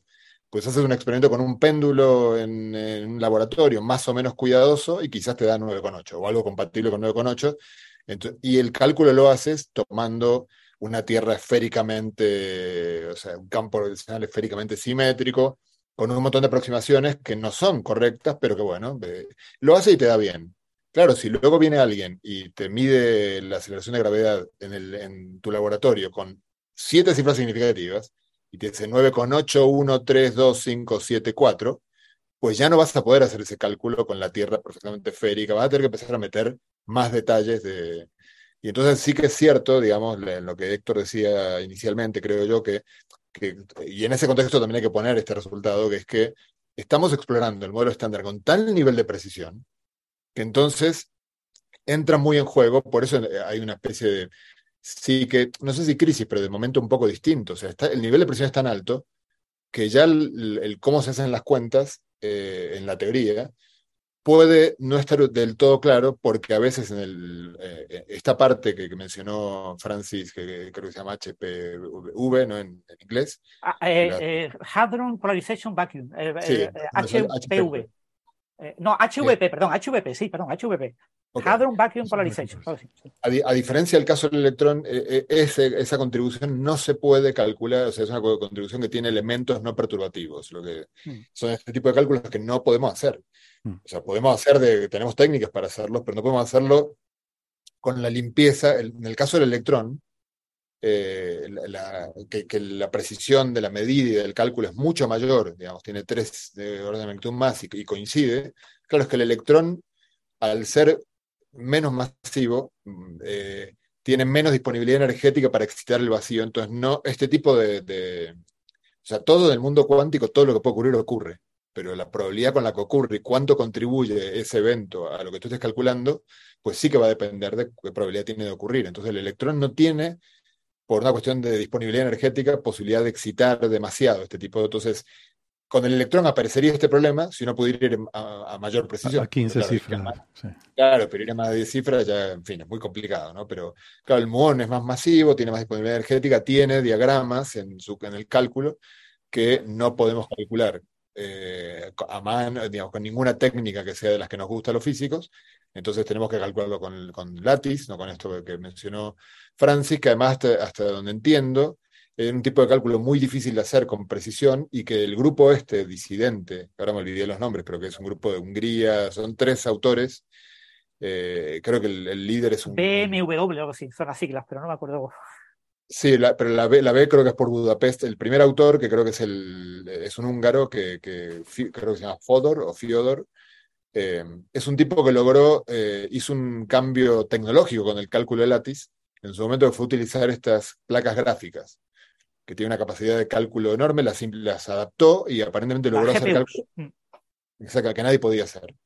Y, es un hombre que yo, con lo, yo le, pregunté sobre esto a Glashow en su momento, cuando fue el anuncio anterior, y, digamos, a Glashow lo presentó como alguien muy respetable porque, porque el tipo mostró la potencia de, o sea, con, con ese tipo de placas era capaz de usar, hacer mucho más rápido cálculos de Lattice y obviamente confirmó resultados que ya Lattice hacía y que él los podía reproducir.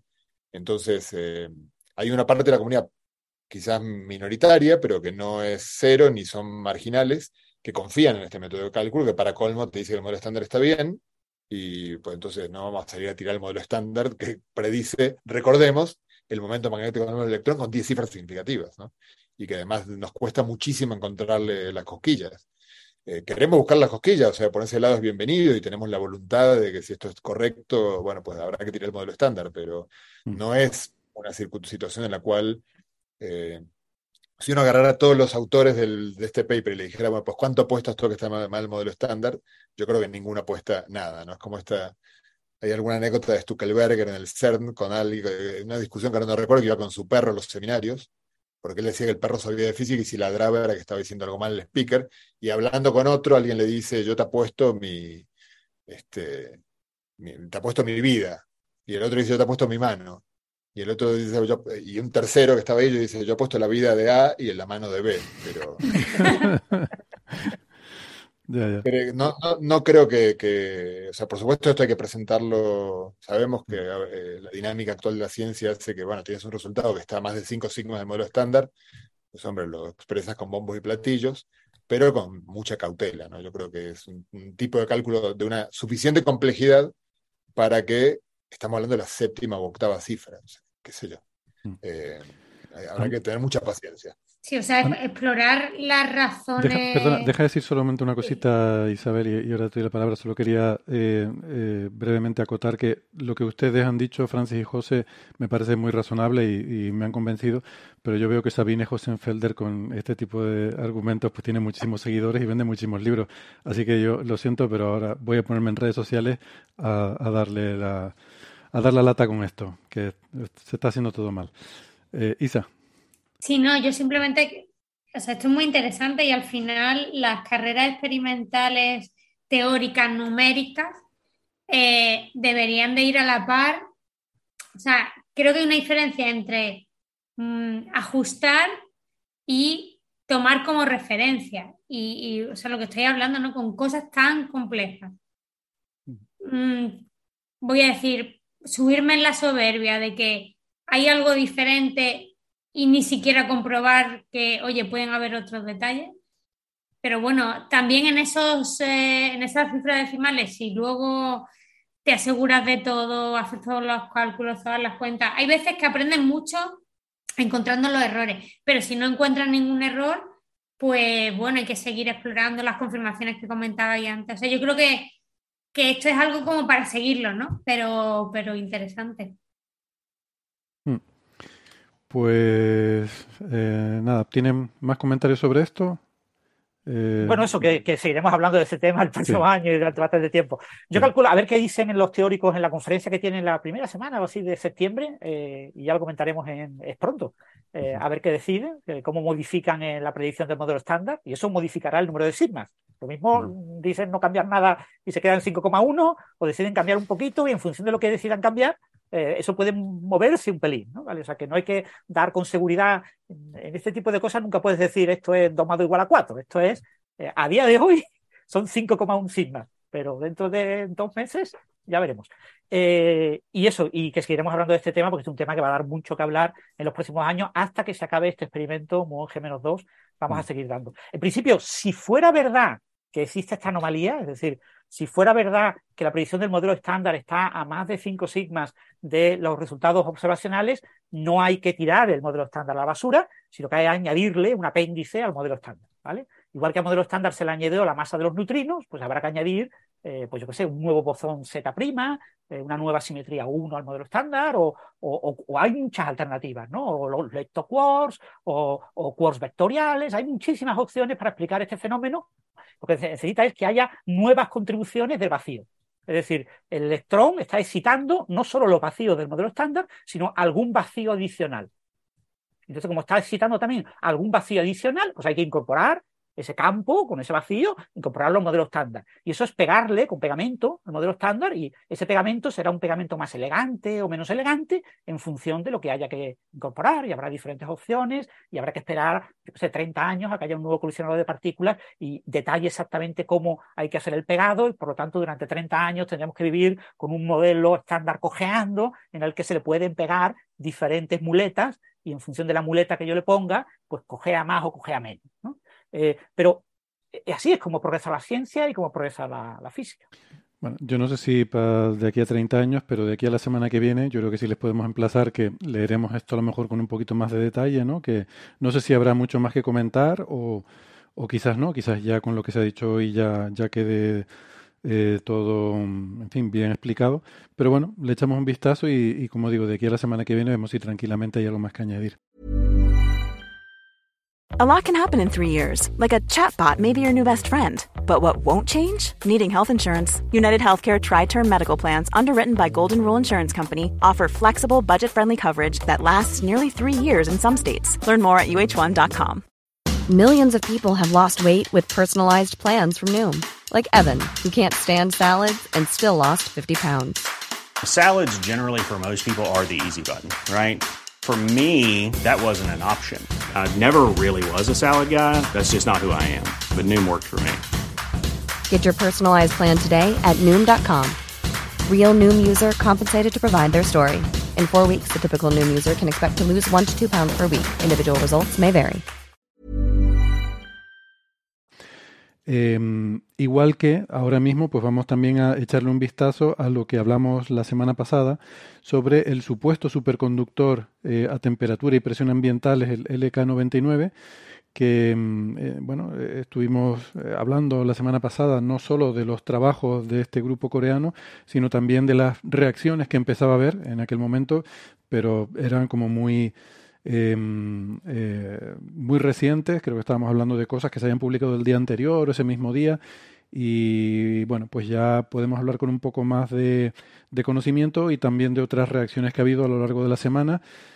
Em, y Francis ha estado siguiendo bastante este tema, entonces no sé si Francis nos quiere resumir un poco cuál es el sentir ahora mismo sobre si realmente nos creemos esta gran revolución de este material revolucionario o no, o hay que, o hay que esperar otros 30 años. Sí, lo que ha ocurrido esta semana, básicamente, que se han publicado unos del orden de 15 artículos eh, la mayoría teóricos y tres o cuatro experimentales observacionales. Eh, ¿Qué es lo que nos dicen los artículos observacionales? Pues que mm, sintetizar este material siguiendo el protocolo patentado, hay que recordar que la síntesis química de este material está patentada.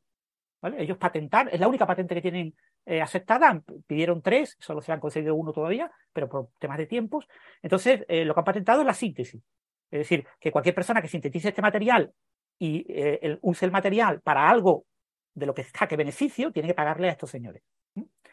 Bien, pues eh, si tú sigues esa síntesis, lo que te encuentras es que la mayor parte de la gente que lo está haciendo, eh, lo que obtiene es una especie de, con perdón, un coprolito, con perdón, una mierda. ¿Vale? Obtienes una, un conglomerado extraño con multifase, le llaman un policristal multifase. Bueno, lo que tienes es una porquería en la que tienes una cosa que, eh, aparte de ser muy fea, eh, no, no, no, tiene ningún tipo de propiedad relevante que tú puedas medir porque tiene demasiadas fases, ¿no? Entonces, esto ni es superconductor, ni, pero ni es nada, o sea, ni conduce, ni hace nada. Eh, entonces, ¿qué hace la gente? La gente lo que hace es disgregarlo, romperlo, granularlo y coger cada una de las fases. Si tú quieres medir si levita, pones un imán pones una hoja de papel y echas ese polvillo, esos, trocillos, y miras a ver si algún trocillo se mueve. Uy, este trocillo se mueve. Uy, aquel también. Venga, quito todo lo demás y me dejo los trocillos que se mueven. Y ahora miro a ver si alguno aparenta más o menos levitar apoyado.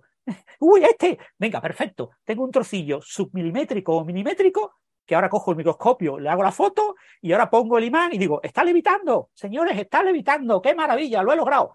Pero claro, eso es trampa. Eso es trampa, eso no es la piececita que los coreanos nos muestran, que es una piececita pues de, de varios, eh, del orden del centímetro, eh, que tiene un grosor milimétrico, pero que es una piececita que parece grafito. ¿vale? Lo que la gente nos está mostrando en muchos vídeos son trocillos nada, son trocillos que se ven al microscopio. Bien, pues esos trocillos mm, no son superconductores, es muy difícil medir la, eh, conductividad eléctrica en ellos, es difícil medir campos magnéticos con la temperatura. Eh, entonces, tenemos que confiar en los que están replicando el experimento con mayor detalle, es decir, expertos en síntesis química que están dedicándose en serio a hacer esto, eh, los hay en Estados Unidos, los hay en, China, los hay en la India, y que están obteniendo piezas un poquito más grandes, ¿no? de varios milímetros. Y lo que están observando fundamentalmente es que la síntesis química de los coreanos, como está publicada en la patente, conduce a un material que tiene muchos eh, defectos, que tiene mucha contaminación.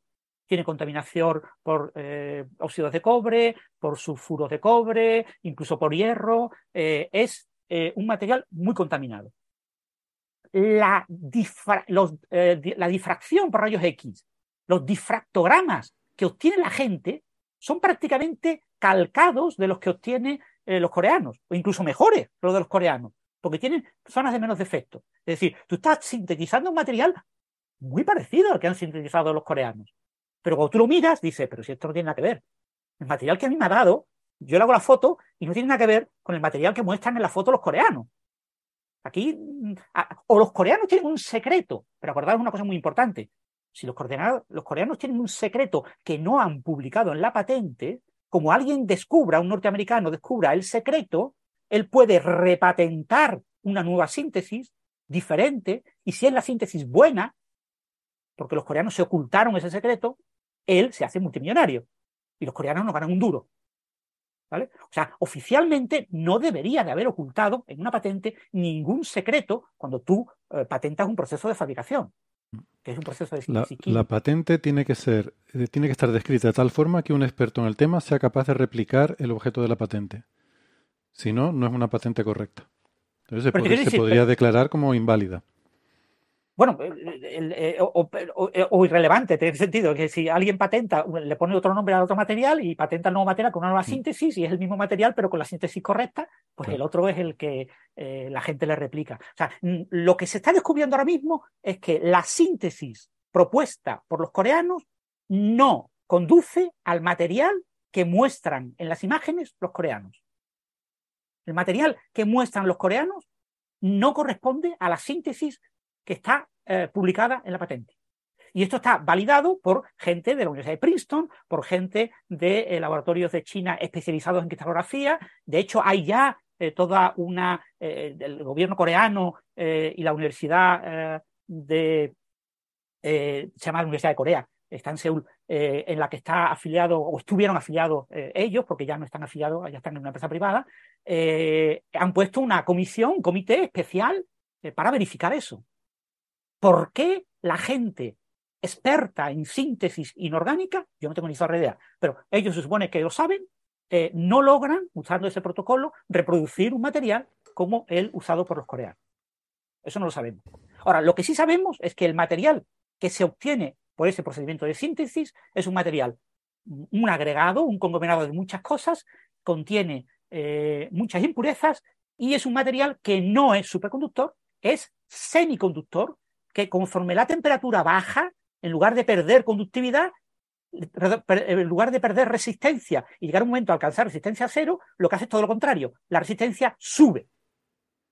O sea, es un material que no tiene nada que ver con un superconductor. Eso ya está fuera prácticamente de toda duda. Es decir, puede que haya alguien todavía sintetizando y, diciendo, bueno, bueno, pero vamos a darle un poquito de esperanza. Eh, ahora, lo que está ahora planteándose es que probablemente la síntesis que han usado los coreanos no es la que han dicho que han usado. Eso es lo que se está ahora planteando. Esa es la novedad de esta semana. Eh, varios expertos están diciendo, es probable que cuando ellos dicen que usan vacío, en realidad utilicen aire, con lo que hay una incorporación de humedad, de agua, de oxígeno, que altera la estructura.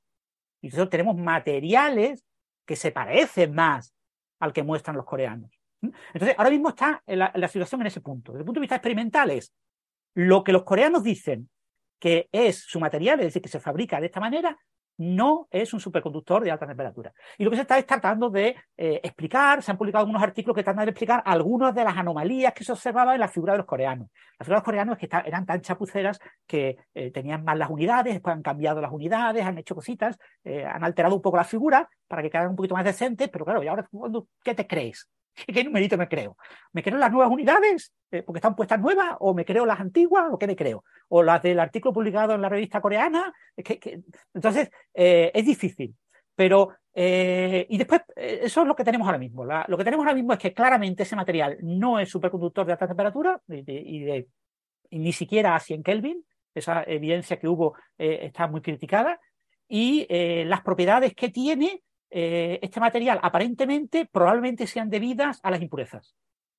Es decir, las impurezas de eh, sulfuro de cobre pueden explicar, por ejemplo, la caída en resistividad alrededor de 380 Kelvin. Ellos hablaban de eh, medir la, la, resistividad hasta unos 400 Kelvin, que era lo que les permitía, 127 grados centígrados, lo que les permitía el, dispositivo SQUID de medida de campos magnéticos débiles que estaban utilizando. bueno, pues ellos observaban eh, que un poco antes, como depende de la figura, porque es que depende de la figura del paper. En unas figuras era una curva como más suave en esa región y en otro paper te ponen una curva más brusca. En esa. Pero esa caída brusca eh, se ha observado que es debida al sulfuro de cobre. Es decir, uno de los contaminantes que los coreanos aseguran, ellos dicen, mi muestra tiene este contaminante. Bueno, pues ese contaminante es responsable de esa caída en receptividad. bueno, son unos tres órdenes de magnitud de caída en receptividad, con lo que puede que eh, las medidas de los coreanos estén falseadas por esas impurezas. Y después tenemos, el, eh, esta es la situación que tenemos ahora mismo a nivel experimental. ¿vale? Eh, hay muchísima gente que está muy esperanzada en el resultado del Outreach, perdón, el Argonne, Argonne National Laboratory. El Argonne National Laboratory está planteándose obtener la síntesis de este material y utilizar un sincrotrón para obtener la estructura cristalina del material, garantizar que realmente es el material que los coreanos plantean en su artículo y ahora estudiar sus propiedades. Eso es caro, ¿eh? Ir a un sincrotrón, hay que pedir tiempo, pero claro, cuando tú tienes una institución que tiene uno, pues lo puedes usar cuando te dé la gana. Entonces, eh, se está esperando a que eso se publique, no saben cuándo se publicará, ellos no tienen prisa, porque saben que esto no es un superconductor de alta temperatura y por lo tanto eh, no hay prisa en, en obtener el resultado. Después tenemos el lado teórico. En el lado teórico, acordaros que Gastón la semana pasada estaba muy, era muy simpático con el trabajo de Giffin, con una, joven investigadora que eh, había publicado unas simulaciones con eh, la teoría del funcional densidad que mostraban que este material tenía dos bandas alrededor del nivel de Fermi. Y eran bandas muy planas. Esto es muy prometedor. Si este material de verdad tuviera dos bandas eh, muy planas, sería un material muy interesante. No por ser superconductor, pero sí por muchas otras cosas, porque eso implica correlaciones fuertes de los electrones y te permite hacer muchas cosas. Claro, ¿qué hacía esta, esta, esta investigadora, Giffin? Lo que hacía era tomar la estructura puesta por los coreanos. Si yo no me creo los datos experimentales de los coreanos, ¿por qué me voy a creer sus datos teóricos? No tengo por qué. No tengo por qué. Vale, la teoría que ellos plantean de superconductividad unidimensional basada en huecos en contra de la BCS, etcétera, no tiene ni pie de cabeza y no se la cree nadie. Pero su estructura cristalográfica la podemos poner en duda. Bueno, pues acaba de poner en duda en un artículo publicado hoy. Hoy un ruso recibió una muestra del el material sin dopar. Recordar que LK99 es una apatita de, plomo que está dopada con cobre. Bueno, pues eh, el material sin dopar es la estructura cristalina que teníamos reconocida que se eh, calculó en, eh, en, el año 2003. Y esa es la estructura cristalina que han usado los coreanos como referencia para ahora introducir pequeños cambios debido supuestamente a la introducción de los cobres en unos plomos concretos. Ciertos iones de plomo los cambio por cobre quito los que me convienen. Giffin decía que lo que habían hecho los coreanos no era muy razonable porque energéticamente era más favorable que los eh, iones de cobre fueran a otros plomos distintos, ¿eh? unos plomos interiores y unos plomos exteriores. Pero eh, lo que estamos viendo ahora es que este señor ha dicho, pero si yo trabajo en esto, si yo hago cristalografía de esto, si yo hago rayos X de esto, mm, voy a estudiar la estructura cristalográfica de ese material, el material sin dopar. Entonces, eh, si yo estudio la, estructura cristalográfica, necesito una buena muestra. Pero yo soy cristalógrafo. Yo no, tengo, no me voy a poner yo a sintetizar el, el LK99 este. ¿Qué hago? Pues ha ido a los expertos, los que hicieron la estructura cristalográfica en 2003, usaron unas muestras de 1968, sintetizadas por un experto en síntesis química, que garantiza que ese era el material ultra puro. Pues ha pedido a ese señor que le den material y el señor se lo ha dado se lo ha dado y ha hecho con un eh, aparato de rayos X para hacer difracción, ha construido la estructura eh, química cristalográfica de ese material para comprobar si coincide con la de 2003. Y ha observado que no, que no, que con el instrumento de 2023, que es un instrumento mucho más avanzado, está en San Petersburgo, eh, este ruso, que los instrumentos que había a principios de los 2000, hace 20 años, eh, se obtiene un resultado mucho más preciso y mucho mejor. Y resulta que la estructura química que se creía que tenía este material, en realidad está un poquito deformada. Pues esto es un material que va como, como por tubos hacia arriba, ¿no? Los, los eh, plomos y, los oxígenos y los fósforos se van acumulando en diferentes capas. Hay unos tetraedros, unos eh, plomos en el medio, unos tetraedros alrededor, unos plomos por fuera, y van conformando como una especie como de hélice en vertical, ¿no? como un cilindro en vertical. Bueno, pues resulta que eh, la estructura de 2003 veía una capa de aquí arriba y la capa de aquí abajo prácticamente superpuestas. Había una degeneración en la posición de los plomos.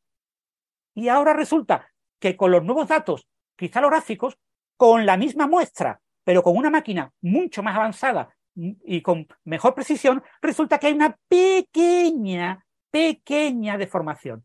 Es decir, no coinciden perfectamente un plano con el siguiente los plomos, sino que están ligeramente doblados. El, ese cambio ligero en los plomos es pequeño, un porcentaje muy pequeño, pero es suficiente para cambiar completamente la estructura cristalina y va a cambiar la estructura de bandas.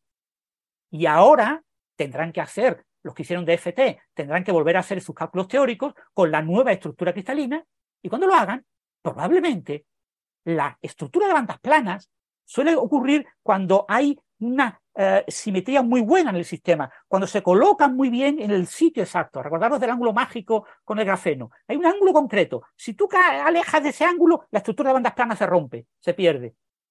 Y eso es lo que teníamos. Teníamos dos capas en las que los plomos estaban perfectamente alineados y ahora vemos que están ligeramente desplazados. Con lo que ahora probablemente esa estructura de bandas planas desaparezca. Es decir, lo que generó una enorme atención teórica que fascinó eh, a, Gastón después de leer el artículo de Griffin, y no solo a Gastón, sino a infinidad de físicos y de, investigadores en todo el mundo, ahora resulta que puede que se nos caiga como los naipes cuando quito un naipe de la base, porque el naipe que estamos quitando es que la estructura cristalina publicada por los coreanos no es la estructura cristalina del material. No solo se han equivocado en la parte experimental, sino también en la parte teórica. Entonces, ahora hay que esperar a estas nuevas simulaciones, que yo calculo que tardarán una semana o así, o sea que esto podremos hablar la semana que viene, y veremos a ver qué pasa con esa estructura de bandas planas, que probablemente se destruya. Entonces, se han publicado muchos artículos con modelos teóricos fenomenológicos tipo Hubbard eh, para sistemas con dos bandas, o con cinco bandas, o con cuatro bandas, eh, con dos planitas y, otras eh, colaterales, tratando de entender eso. Son modelos muy simplificados, muy fenomenológicos, pero son modelos solo se sustentan porque aparentemente hay bandas planas. Pero como yo ya dije en su momento, cuidado, que la estructura cristalina no sabemos si es la correcta. ¿no? Entonces lo que decía Giffin es, yo he puesto la estructura cristalina en mi programa que coincide con la de los coreanos. Fijaros, todas las longitudes, todo igual. Y yo sí, sí, por lo mismo está pidiendo la pata hasta el fondo.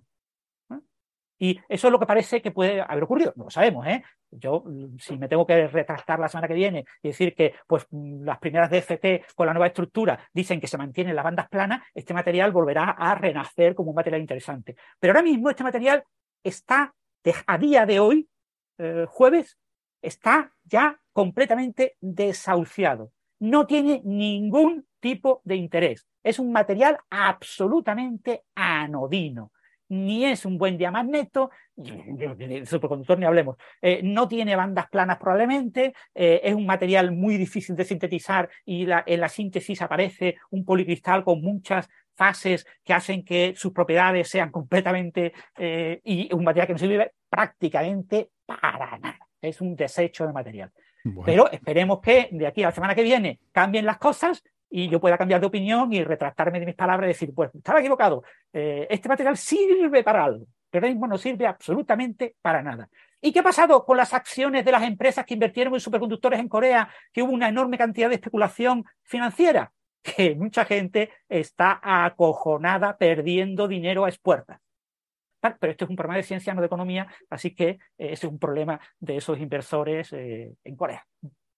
Bueno, eh, muchas de estas inversiones son de riesgo, eh, sobre todo las tecnológicas que se apuesta y si se pierde, se pierde, pero una de cada mil te sale bien y pegas el pelotazo y esa, mil esa de cada mil te compensa las otras 999, ¿no? Bueno, eh, pues nada, si les parece entonces, no sé si tienen algo más que comentar de esto, hablen ahora, o si no, vamos a la sección de preguntas de los oyentes para ir terminando ya con el programa de hoy. Y vamos a ver aquí algunos comentarios que hay en el chat de YouTube, donde ya saben que nos pueden seguir en directo durante la grabación. Eh, el programa se emite en YouTube, eh, aunque ya saben que en el podcast pues lo arreglamos, lo dejamos mejor editado el audio, con más calidad, etcétera. Cortamos los pequeños eh, problemas de desconexiones, este tipo de cosas. Siempre en el, en el podcast es más cómodo, pero si nos quieren acompañar en la grabación, pues pueden interactuar con nosotros y dejarnos sus preguntas, comentarios y demás. Entonces. Eh, Héctor, había una pregunta pasada que no lo pusieron con los oyentes y que no sé si lo pondrán, que es de servicios Rosario. Sí, la tengo aquí, sí la, puso. La, puse era la primera que iba a sacar porque además te mencionaba a ti explícitamente, así que digo, bueno. Y, puede contestar también José, que sabrá de esto mucho más que yo. Pero ya que tienes la carrerilla cogida y ya que preguntaba por ti explícitamente, Servicios Rosario pregunta. Dice Francis, comenta acerca de las propiedades del gravitón y su relación con el espacio-tiempo de la teoría de la relatividad.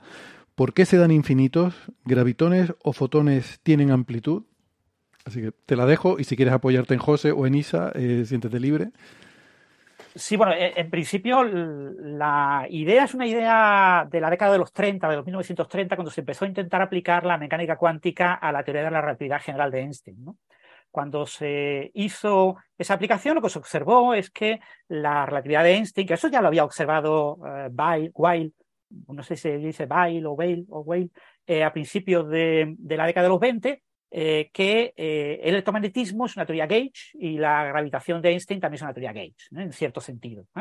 Entonces, eh, son teorías que tienen mucha semejanza y por lo tanto un formalismo matemático que en aquel momento, a principios de los 30, estaba muy mal desarrollado eh, y estaba emergente y estaba todavía muy eh, primordial aplicado al electromagnetismo para cuantizarlo, pues se trató de aplicar a la, gravitación. Y lo que se observó es que la gravitación de Einstein equivale a un campo cuántico de spin 2 con una partícula que se llamó el gravitón. Esto es el fotón, los gluones, eh, los bosones electrodébiles eh, son partículas de spin 1. El bosón de Higgs es spin 0.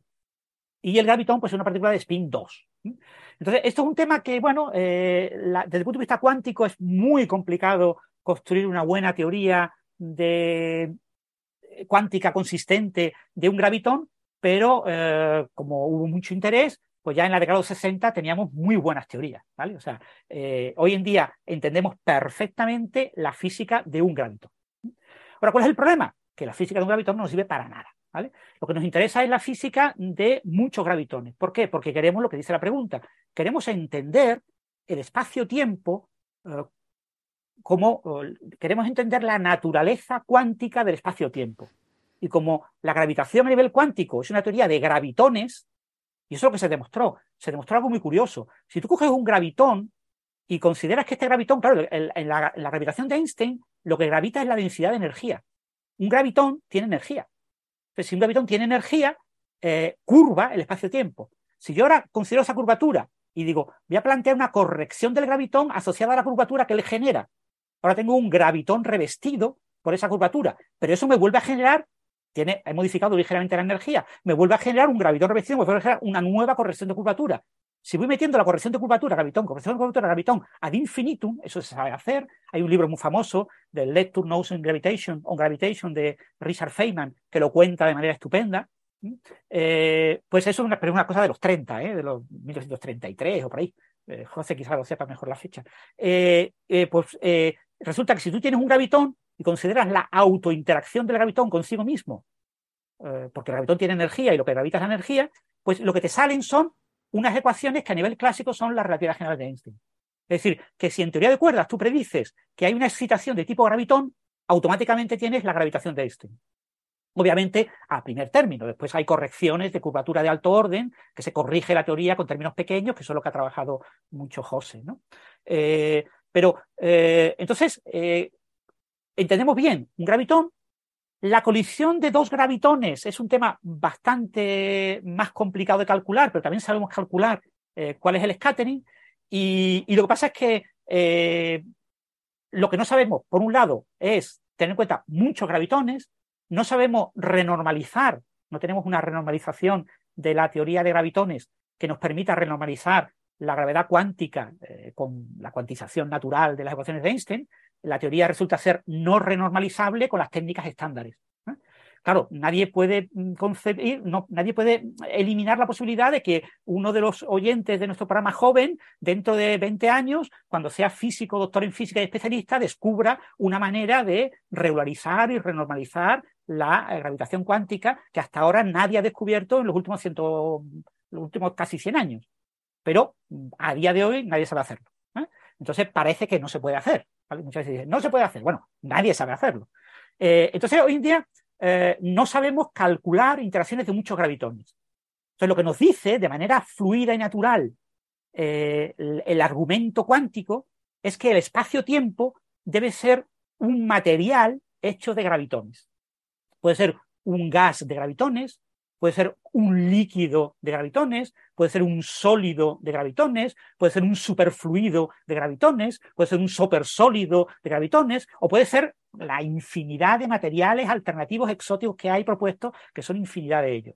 Pero no tenemos ni zorra idea de cuál.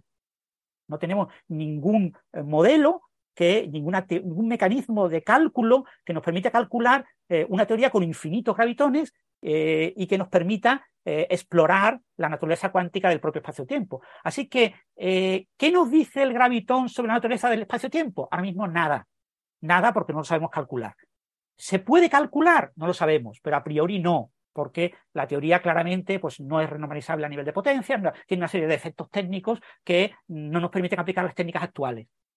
¿Puede que algún día se pueda? Quizás sí, la esperanza de la teoría de cuerdas era que la teoría de cuerdas regularizara muchos de estos problemas, eliminara muchos de estos problemas y nos permitiera realizar esos cálculos. Por desgracia, como puede contar José, eh, hacer estos cálculos en teoría de cuerdas no es que sea mm, tan difícil como en relatividad general, es que es más difícil aún, porque aparecen términos de correcciones, infinitas correcciones, que son cada vez más complicados. Entonces, lo que en apariencia debía ser mucho más sencillo, pues resulta que es más complicado. Entonces no sabemos calcular tampoco en teoría de cuerdas. Y bueno, y en, gravedad cuántica de lazos, etcétera, es que no tenemos ni zorra idea. Eh, podemos casi ni plantearnos la pregunta. El concepto de gravitón en gravedad eh, cuántica de lazos no tiene sentido, ¿no? es un concepto que aparezca, ¿no? todavía no se sabe cómo aparece. Eh, entonces, estamos en un momento en el que no tenemos ni zorra idea de cuál es la relación entre el gravitón y el espacio-tiempo. José, te toca comentar algo. Yo quiero decir que José además es un gran experto en estas cosas, que publica artículos científicos sobre estos temas. Eh, este, tienes el micrófono cerrado. Sí, que, no, sí, que hice, lo cliqué dos veces, así que se cancelaron las dos. Este, bueno, qué, responsabilidad. No, a ver, no, estoy de acuerdo con lo que dijo Francis, no tengo mucho para, en realidad sí tengo para agregar, pero creo que queremos terminar eh, puntualmente a las tres horas del programa. Eh, bueno, el, trabajo que mencionábamos antes que, Francis escuchó ser citado, justamente lidia de alguna manera con eso. Con, o sea, lo que uno sí puede hacer es... Eh, hay, hay muchas eh, aproximaciones a este problema. Entonces hay mucha gente que ha hecho muchos desarrollos en la dirección de cómo hago para saber cómo interactúan los gravitones. Bueno, entonces lo que hago es, me imagino colisiones de gravitones y lo que, lo que como no tengo la teoría que me permita calcular esas colisiones, lo que le pido a las colisiones es que eh, no, no violen ninguna eh, condición física grave, por ejemplo, que respeten causalidad, que tengan ciertas propiedades que, uno sabe en teoría de colisiones, en lo que se llama teoría de matriz S, que es algo que surgió antes de la teoría cuántica de campos, de hecho, porque en su momento se pensaba que la teoría que hoy es el modelo estándar, en su momento, hasta que no apareció el mecanismo de Higgs, se pensaba que era absurda, porque predecía todas partículas con masa cero. Entonces existían estas técnicas que permiten eh, estudiar simplemente autoconsistencia de lo que tú puedes escribir. Si tú dices, si tengo dos gravitones, ¿qué pueden hacer? Entonces lo limito por ese lado. Em, nosotros en el trabajo este con, con Maldacena eh, hacemos justamente algo así, en un tipo de colisión de gravitón muy especial que está muy constreñida, muy, muy constreñida, no puede hacer demasiadas cosas, que es muy sencilla, son dos gravitones que colisionan frontalmente, pero con eh, separados a una cierta distancia con lo que se llama un parámetro impacto. O sea, vienen, en los dos se mueven en, el eje Z, digamos, uno para la izquierda, otro para la derecha, a velocidades eh, cercanas a la de la luz, pero eh, alejados, bueno, perdón, quiero decir, a, velocidades cercanas a la velocidad de la luz, pero con... Sí, sí, perdón, perdón, estoy pensando en muchas cosas al mismo tiempo, a muy alta energía, quise decir eso, separados eh, una cierta distancia. Entonces, si uno hace ese tipo de experimentos, uno puede ver que que, ese, experimento es sensible, por ejemplo, a eh, qué tipo de teoría es la que describe la gravedad, si es la relatividad general o tiene correcciones de orden superior en la curvatura. Si uno le agrega correcciones de orden superior en la curvatura, fácilmente genera eh, máquinas del tiempo, en las cuales un gravitón puede pegar la vuelta y volver al mismo punto espacio-temporal, no generando violación de causalidad, o eh, hay otra cosa que aparece en gravedad, que cuando hablemos de esto contaré un poco más, de lo que se llama el Shapiro delay, que es el retraso que sufre una señal cuando pasa cerca de un cuerpo masivo, se puede conseguir adelantos de Shapiro, y adelantos de Shapiro que se pueden sumar y convertir en macroscópicos, y por lo tanto que una señal que yo envío en principio, estos hacen cálculos de, obviamente teóricos, ¿no? pero a priori sería como enviar una señal a, un satélite que está orbitando Marte y que, me, y que me llegue el eco antes de haber salido la señal. Ese tipo de cosas son inadmisibles y nos permiten constreñir qué tipo de teorías puedo tener yo para los gravitones. Eh, hay muchísimo para comentar, pero yo creo que ya Francis comentó eh, suficiente, digamos, y, que quizás podemos dejar lugar para otra pregunta. Bueno, sospecho que este tema volverá a aparecer cuando hablemos del paper de José. Eh, creo que Isa tenía algo de prisa, perdón por el pareado. así que, José también. Bueno, solamente te puedes quedar un momentito porque tenemos una pregunta. Eh, bueno, les decía José, pero vale, tú, también. Digo porque hay una pregunta de, bueno, eh, de, sí, de Cristina Hernández, que yo la verdad es que no la entiendo. Eh, Cristina es muy habitual, está siempre acompañándonos en, en las grabaciones, así que quiero darle las gracias y, y, quería ver pues si podíamos intentar resolverle su pregunta, pero es que yo no la entiendo. Es como muy filosófica, yo no sé nada de filosofía, entonces no sé si a lo mejor ustedes que saben un poco más, igual por lo menos entienden lo que está preguntando, ¿no? Dice, eh, ¿por qué, aunque lo escribe junto, entiendo que la única forma que tenga sentido es si es por qué la realidad es modelable, cognoscible, etcétera, y por tanto respeta la identidad y la no contradicción sobre la que se sostienen lenguajes lógico-matemáticos formales. Y luego añade, ¿y el rurial de Wall? No, no, tengo ni idea. Porque a la primera pregunta diría que no sabemos, pero no sé lo que es el rurial de Wall. Yo no sé a qué se refiere con identidad. Eh, sí, bueno, no lo sé. o sea, yo conozco la matriz de identidad, pero... Ya, pero creo que se refiere a, sí, a, la, propia realidad. Bueno, Cristina, si nos lo puedes eh, degenerar un poco o, decirlo de una forma que, se, que, podamos entenderla, igual es que está haciendo alusión a algún tipo de, de no sé, a lo mejor son términos de filosofía con los que yo no, no, tengo, de los que no tengo ningún conocimiento. Eh, bueno, y luego pregunta también si la ontología, también de Cristina Hernández, si la ontología computa y genera puertas lógicas, que tampoco la entiendo. Vale, no la bueno, no sé, si, no sé si José se atreve a contestar algo o contesto yo. Bueno, en principio, esta es una, este tipo de preguntas, con perdón, Cristina, son preguntas sin sentido, ¿vale? O sea, no tienen absolutamente ningún sentido. Eh, la ciencia no puede contestar. a ver, Francis, se, trata de que Cristina nos cae bien porque siempre nos acompaña. Claro, claro, nos cae muy bien. Y, vamos, a intentar decirle cosas positivas. Que, mucha gente eh, se plantea preguntas que, desde el punto de vista del físico, del técnico, no tienen sentido, desde el punto de vista matemático, ¿no? ¿Por qué la realidad es modelable? Pues no se sabe, es el hipótesis non fingo, eso se ha dicho muchas veces, ¿no? ¿Por qué la naturaleza es modelable? ¿Por qué las matemáticas son el lenguaje de la naturaleza? Pues no lo es. Las matemáticas son el lenguaje que los humanos usamos para entender y hablar sobre la naturaleza. Pero eh, es, el lenguaje de la naturaleza, no tiene por qué. ¿vale? Para nosotros es imposible concebir un lenguaje diferente, pero somos los humanos y puede haber restricciones cognitivas en los humanos que nos impidan eh, acceder al conocimiento verdadero que sea, por ejemplo, que, la mm, eh, matemática es completamente irrelevante o lo que sea. No lo sabemos, pero desde el punto de vista de nuestro conocimiento, la naturaleza observada se eh, presenta una serie de simetrías eh, que llamamos leyes y que describimos mediante un lenguaje matemático. Porque es yo diría, Francis, que es la mejor herramienta que tenemos, ¿no? Los humanos. Nosotros, sí, sí, la que tenemos nosotros. Eh, entonces, pero, es una herramienta, o sea, pero ¿por qué la naturaleza es así? Pues no lo sabemos, no lo podemos saber, ni nunca se podrá llegar a saber. Eh, se, atribuye a Einstein, que no sé si será de todas esas cosas que se atribuyen y son mentiras, el decir que, que lo que más le sorprendía del universo es que fuera comprensible, que podía no haberlo sido. Eh, pero no, no sé si es apócrifa o es... No lo sé, no, lo, recuerdo yo que lo dijera Einstein, pero bueno. Vamos, a, despedir a Isa, vamos a despedir a Isa y a José entonces, que les pedí que si nos podían ayudar para aquella pregunta, pero ya podemos liberarlos. Gracias por haber participado hoy, amigos. Hasta la próxima. Hasta la próxima, a ver si cambio de color un poquito de aquí a, Bueno, en el, en el podcast no se te ve, pero para los que están en YouTube tiene un color un poquito anaranjado, un poquito como de zanahoria. Pero es por culpa de la luz de la cámara, ¿eh? no, es, por culpa de que se haya quemado. Eh, Creo que habrá una combinación, lo comprobaremos. Ella estaba diciendo que estaba, se había cogido un poco de quemadura solar también en sus vacaciones. Pero bueno, nada, que gracias, José Isa. Hasta la próxima. Hasta luego. Chao, chao. Eh, si queréis, continúo un poquito. El tema este de la, de la entidad, de la no contradicción. O sea, si el, el lenguaje matemático por definición, es un lenguaje no contradictorio en el que hay eh, una serie de objetos matemáticos que tienen una identidad propia basada en sus definiciones y en sus propiedades que se obtienen con una serie de teoremas que son eh, a partir de su definición y una serie de axiomas lógicos formales, yo construyo las propiedades que tienen esos objetos. O sea, en el lenguaje matemático, en el mundo matemático, sí tienen sentido todas las preguntas de las que estamos hablando. Porque en el, lenguaje matemático yo creo esos objetos, yo me invento esos objetos. Yo cojo un objeto que tiene una serie de propiedades y yo le digo, pero ¿y si pierdo esta propiedad? Si modifico ligeramente esta propiedad, obtengo un nuevo objeto. Y eso me genera todo un nuevo mundo de objetos alrededor de ese objeto. Y yo voy construyendo nuevos objetos a partir de los objetos que tengo.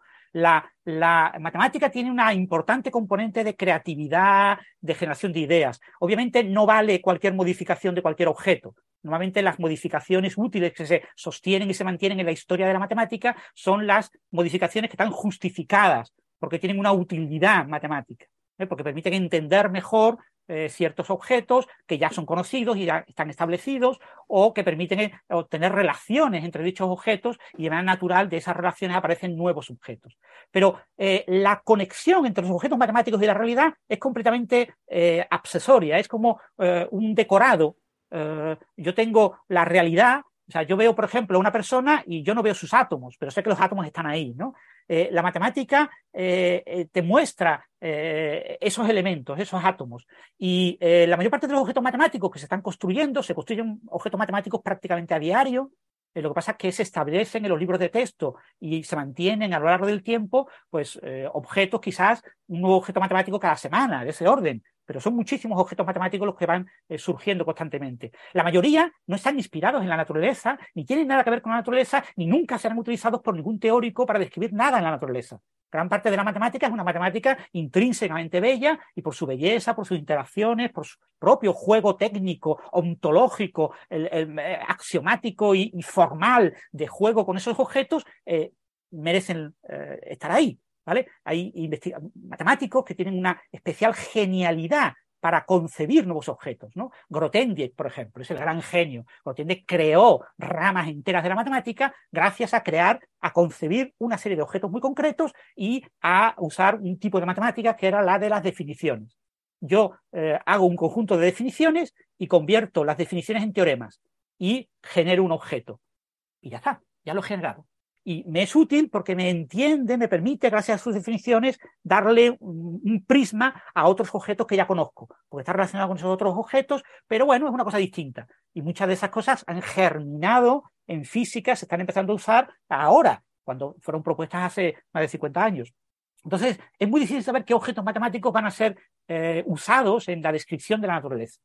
Pero la matemática tiene su propia naturaleza, tiene una naturaleza intrínseca eh, y, se, eh, esa, idea de que la matemática surge de la observación de la naturaleza, que la matemática es una matemática experimental, es una matemática natural, una ciencia natural, equiparable a la física o equiparable a la química, eh, es algo muy dudoso. Si es cierto que ciertos objetos muy básicos los tenemos ya cableados, pues, por ejemplo, los números, los primeros números los tenemos cableados en nuestro encéfalo al nacer, eh, operaciones básicas sobre números, orden, pues eh, un bebé sabe diferenciar entre 2 y 1. Eh, claro, no le puedes pedir que te diga que es un número primo, pero esas nociones muy básicas, cuando se desarrollan en un cerebro adulto y después de milenios de avance matemático, pues acaban cristalizando en los objetos que tenemos.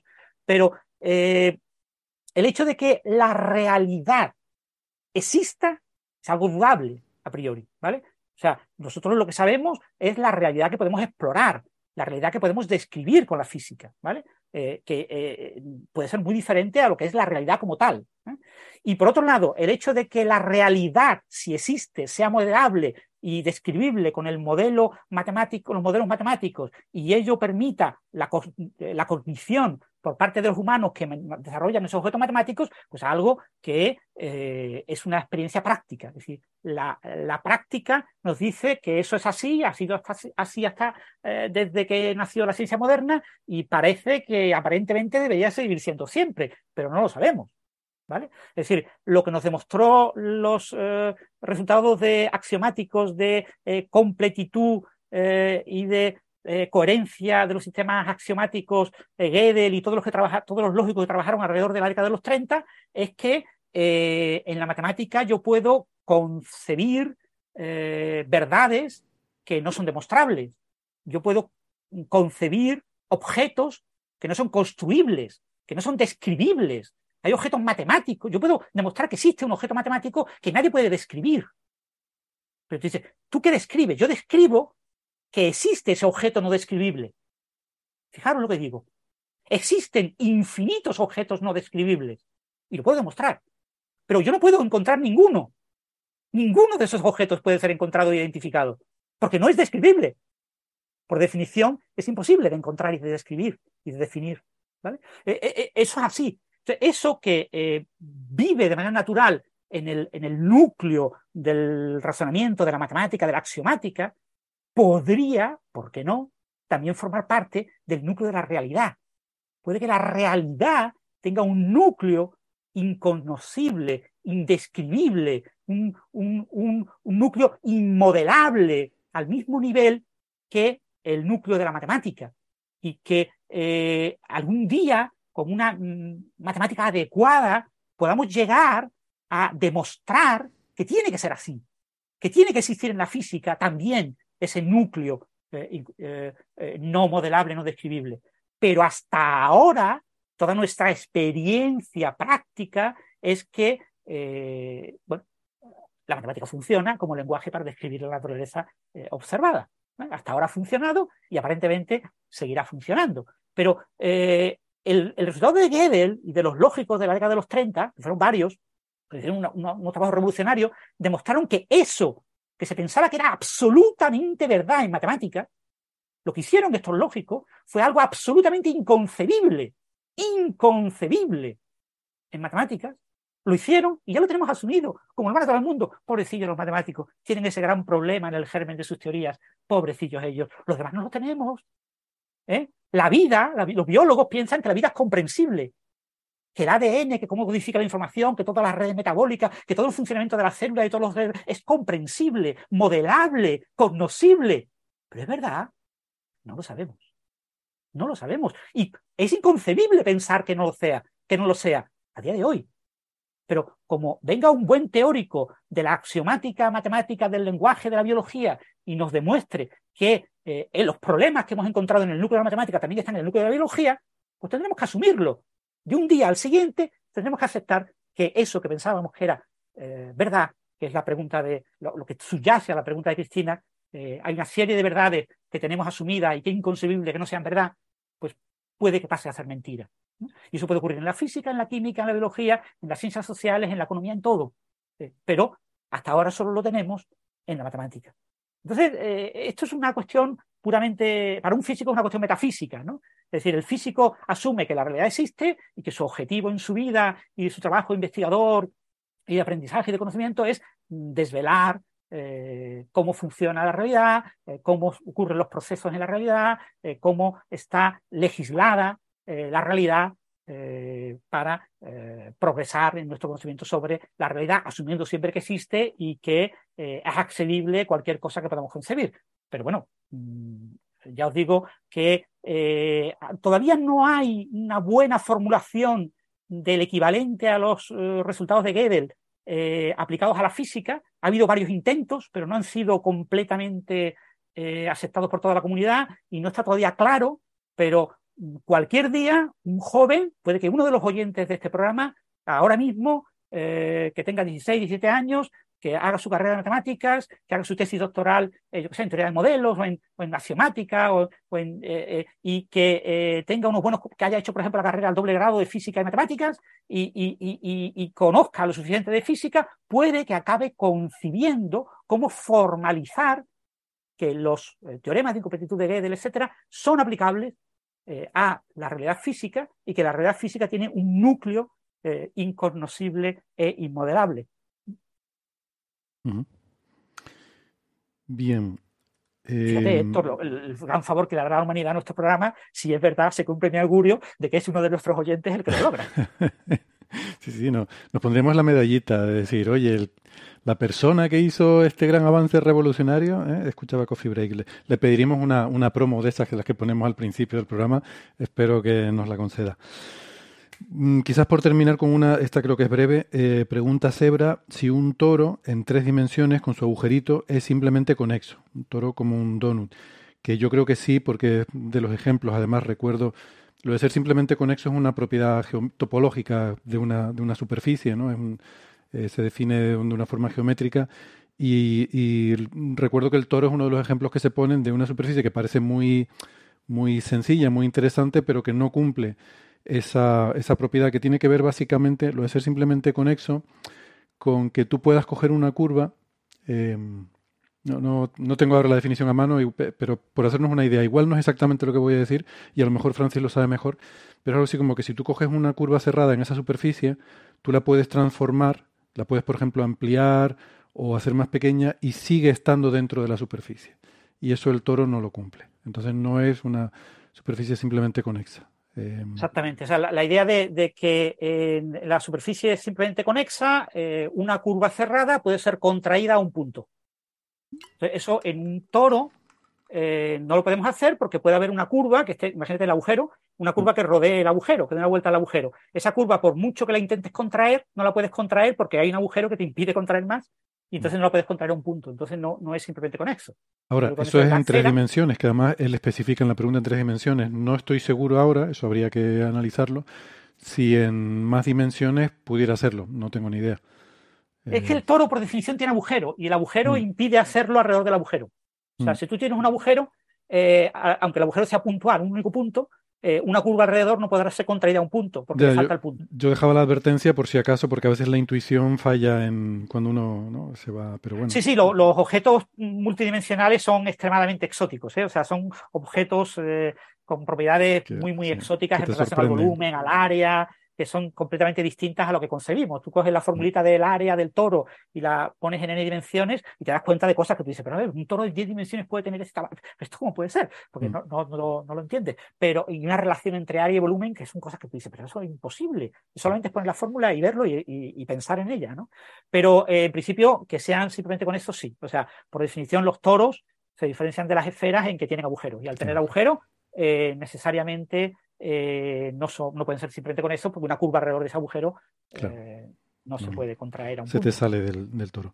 Bueno, y dije que iba a acabar con esa, pero hay otra también que podemos decir muy rápidamente. Teresa Hernández pregunta cuál sería el significado, si lo hay, de que el valor de H0 sea mayor o menor. O sea, no, no va a pasar nada para nuestra vida cotidiana, pero implica que eh, sugiere esta discrepancia que hay un error en algún sitio, o bien en nuestra teoría cosmológica, o bien en la astrofísica de toda la escalera de distancia, que posiblemente sea con las supernovas de tipo 1A, que a lo mejor no son candelas tan estándar como pensamos, o no brillan de la forma con la que creemos que brillan, o bien en las cefeidas, o bien eh, por ese camino que va para ir de distancias más cortas, más lejanas, hay algo que no conocemos bien. Entonces se trata simplemente de dónde tenemos algún error en nuestra comprensión. En la parte de la astrofísica, del universo local, de, los procesos de las estrellas, de qué les pasa a las estrellas y demás, o en la parte de la cosmología, del universo a gran escala, de, mm, de, nuestro modelo cosmológico. O sea, que eh, simplemente saber dónde está el error, o si está en los dos sitios, o en ninguno, o hay alguna otra equivocación, es identificar dónde hay algo que no estamos entendiendo. Ese es esa es realmente la significancia del problema. Y Exactamente. Recordar que la, medida cosmológica es eh, calcular eh, cuánto es eh, el parámetro de Hubble cuando el universo era 1100 veces más pequeño y asumiendo que lo que le pasa al universo desde que se expande de ser 1100 veces más pequeño al tamaño actual es irrelevante y el parámetro de Hubble funciona como si prácticamente no hubiera pasado nada en el, en el contenido global del universo. El universo a gran escala es completamente homogéneo y isótropo. Desde 1100 hasta ahora eh, y no ha pasado prácticamente nada, y entonces eh, la, curva de Hubble pues, sigue una trayectoria solo debido a la expansión, y eh, ahora recientemente, la última etapa, con una pequeña corrección por la energía oscura. Eso, iba a decir, no, que no haya pasado nada, sino que lo tenemos calculado lo que ha pasado, digamos. ¿no? Asumimos que la energía oscura existía mm. al principio pero al principio, al principio era poco relevante y ha empezado a ser relevante hace, La energía depende de la cantidad de vacío que haya. Cuando el universo estaba muy lleno, que era cuando el universo era 1100 veces más pequeño, estaba muy lleno, estaba completamente lleno, la energía oscura era completamente irrelevante. La energía oscura es relevante pues, por debajo de z igual a 1. ¿vale? O sea, cuando el universo era la mitad del tamaño actual hasta ahora. De 5.000 millones de años para acá. Sí. De que se formó la Tierra, más o menos. Exactamente. Pero eh, en el modelo cosmológico yo asumo que eso ya es parte del contenido intrínseco de todo el universo. Es decir, la energía oscura ya estaba antes. Entonces, lo que nos puede dar una divergencia es si de verdad se confirma que la medida actual astrofísica difiere de la medida cosmológica, pues alguna de las hipótesis cosmológicas tiene que estar mal. ¿Cuál es la hipótesis más sencilla? Pues la energía oscura. La energía oscura es irrelevante, no hace nada, está ahí, tiene que estar ahí pero prácticamente no actúa porque es muy pequeña su relevancia, porque prácticamente tiene vacío, pero de repente llega un momento en que crece, porque aparecen los vacíos, el universo se va eh, convirtiendo como en burbujas con vacíos en el interior, y la materia y materia oscura distribuida en las superficies de esas burbujas, eh, como una espuma, y entonces esos grandes vacíos hacen eh, son los responsables de la contribución de la energía oscura a la densidad actual del universo y a la expansión acelerada. Pues asumimos que no pasa nada, entonces si en un momento, si es mentira que eh, no está pasando nada, es posible que nuestra idea sobre la energía oscura sea equivocada, y que la energía oscura sea un objeto dinámico, ¿vale? que no sea una propiedad del vacío, sino que haya un campo físico responsable de energía oscura, pues un campo fantasma, puede ser un campo de quinta esencia, eh, esos son los modelos más sencillos, puede haber modelos con múltiples campos, ahí hay muchas posibilidades. Entonces, eso es lo que eh, nos posiciona como relevante esta divergencia, porque nos daría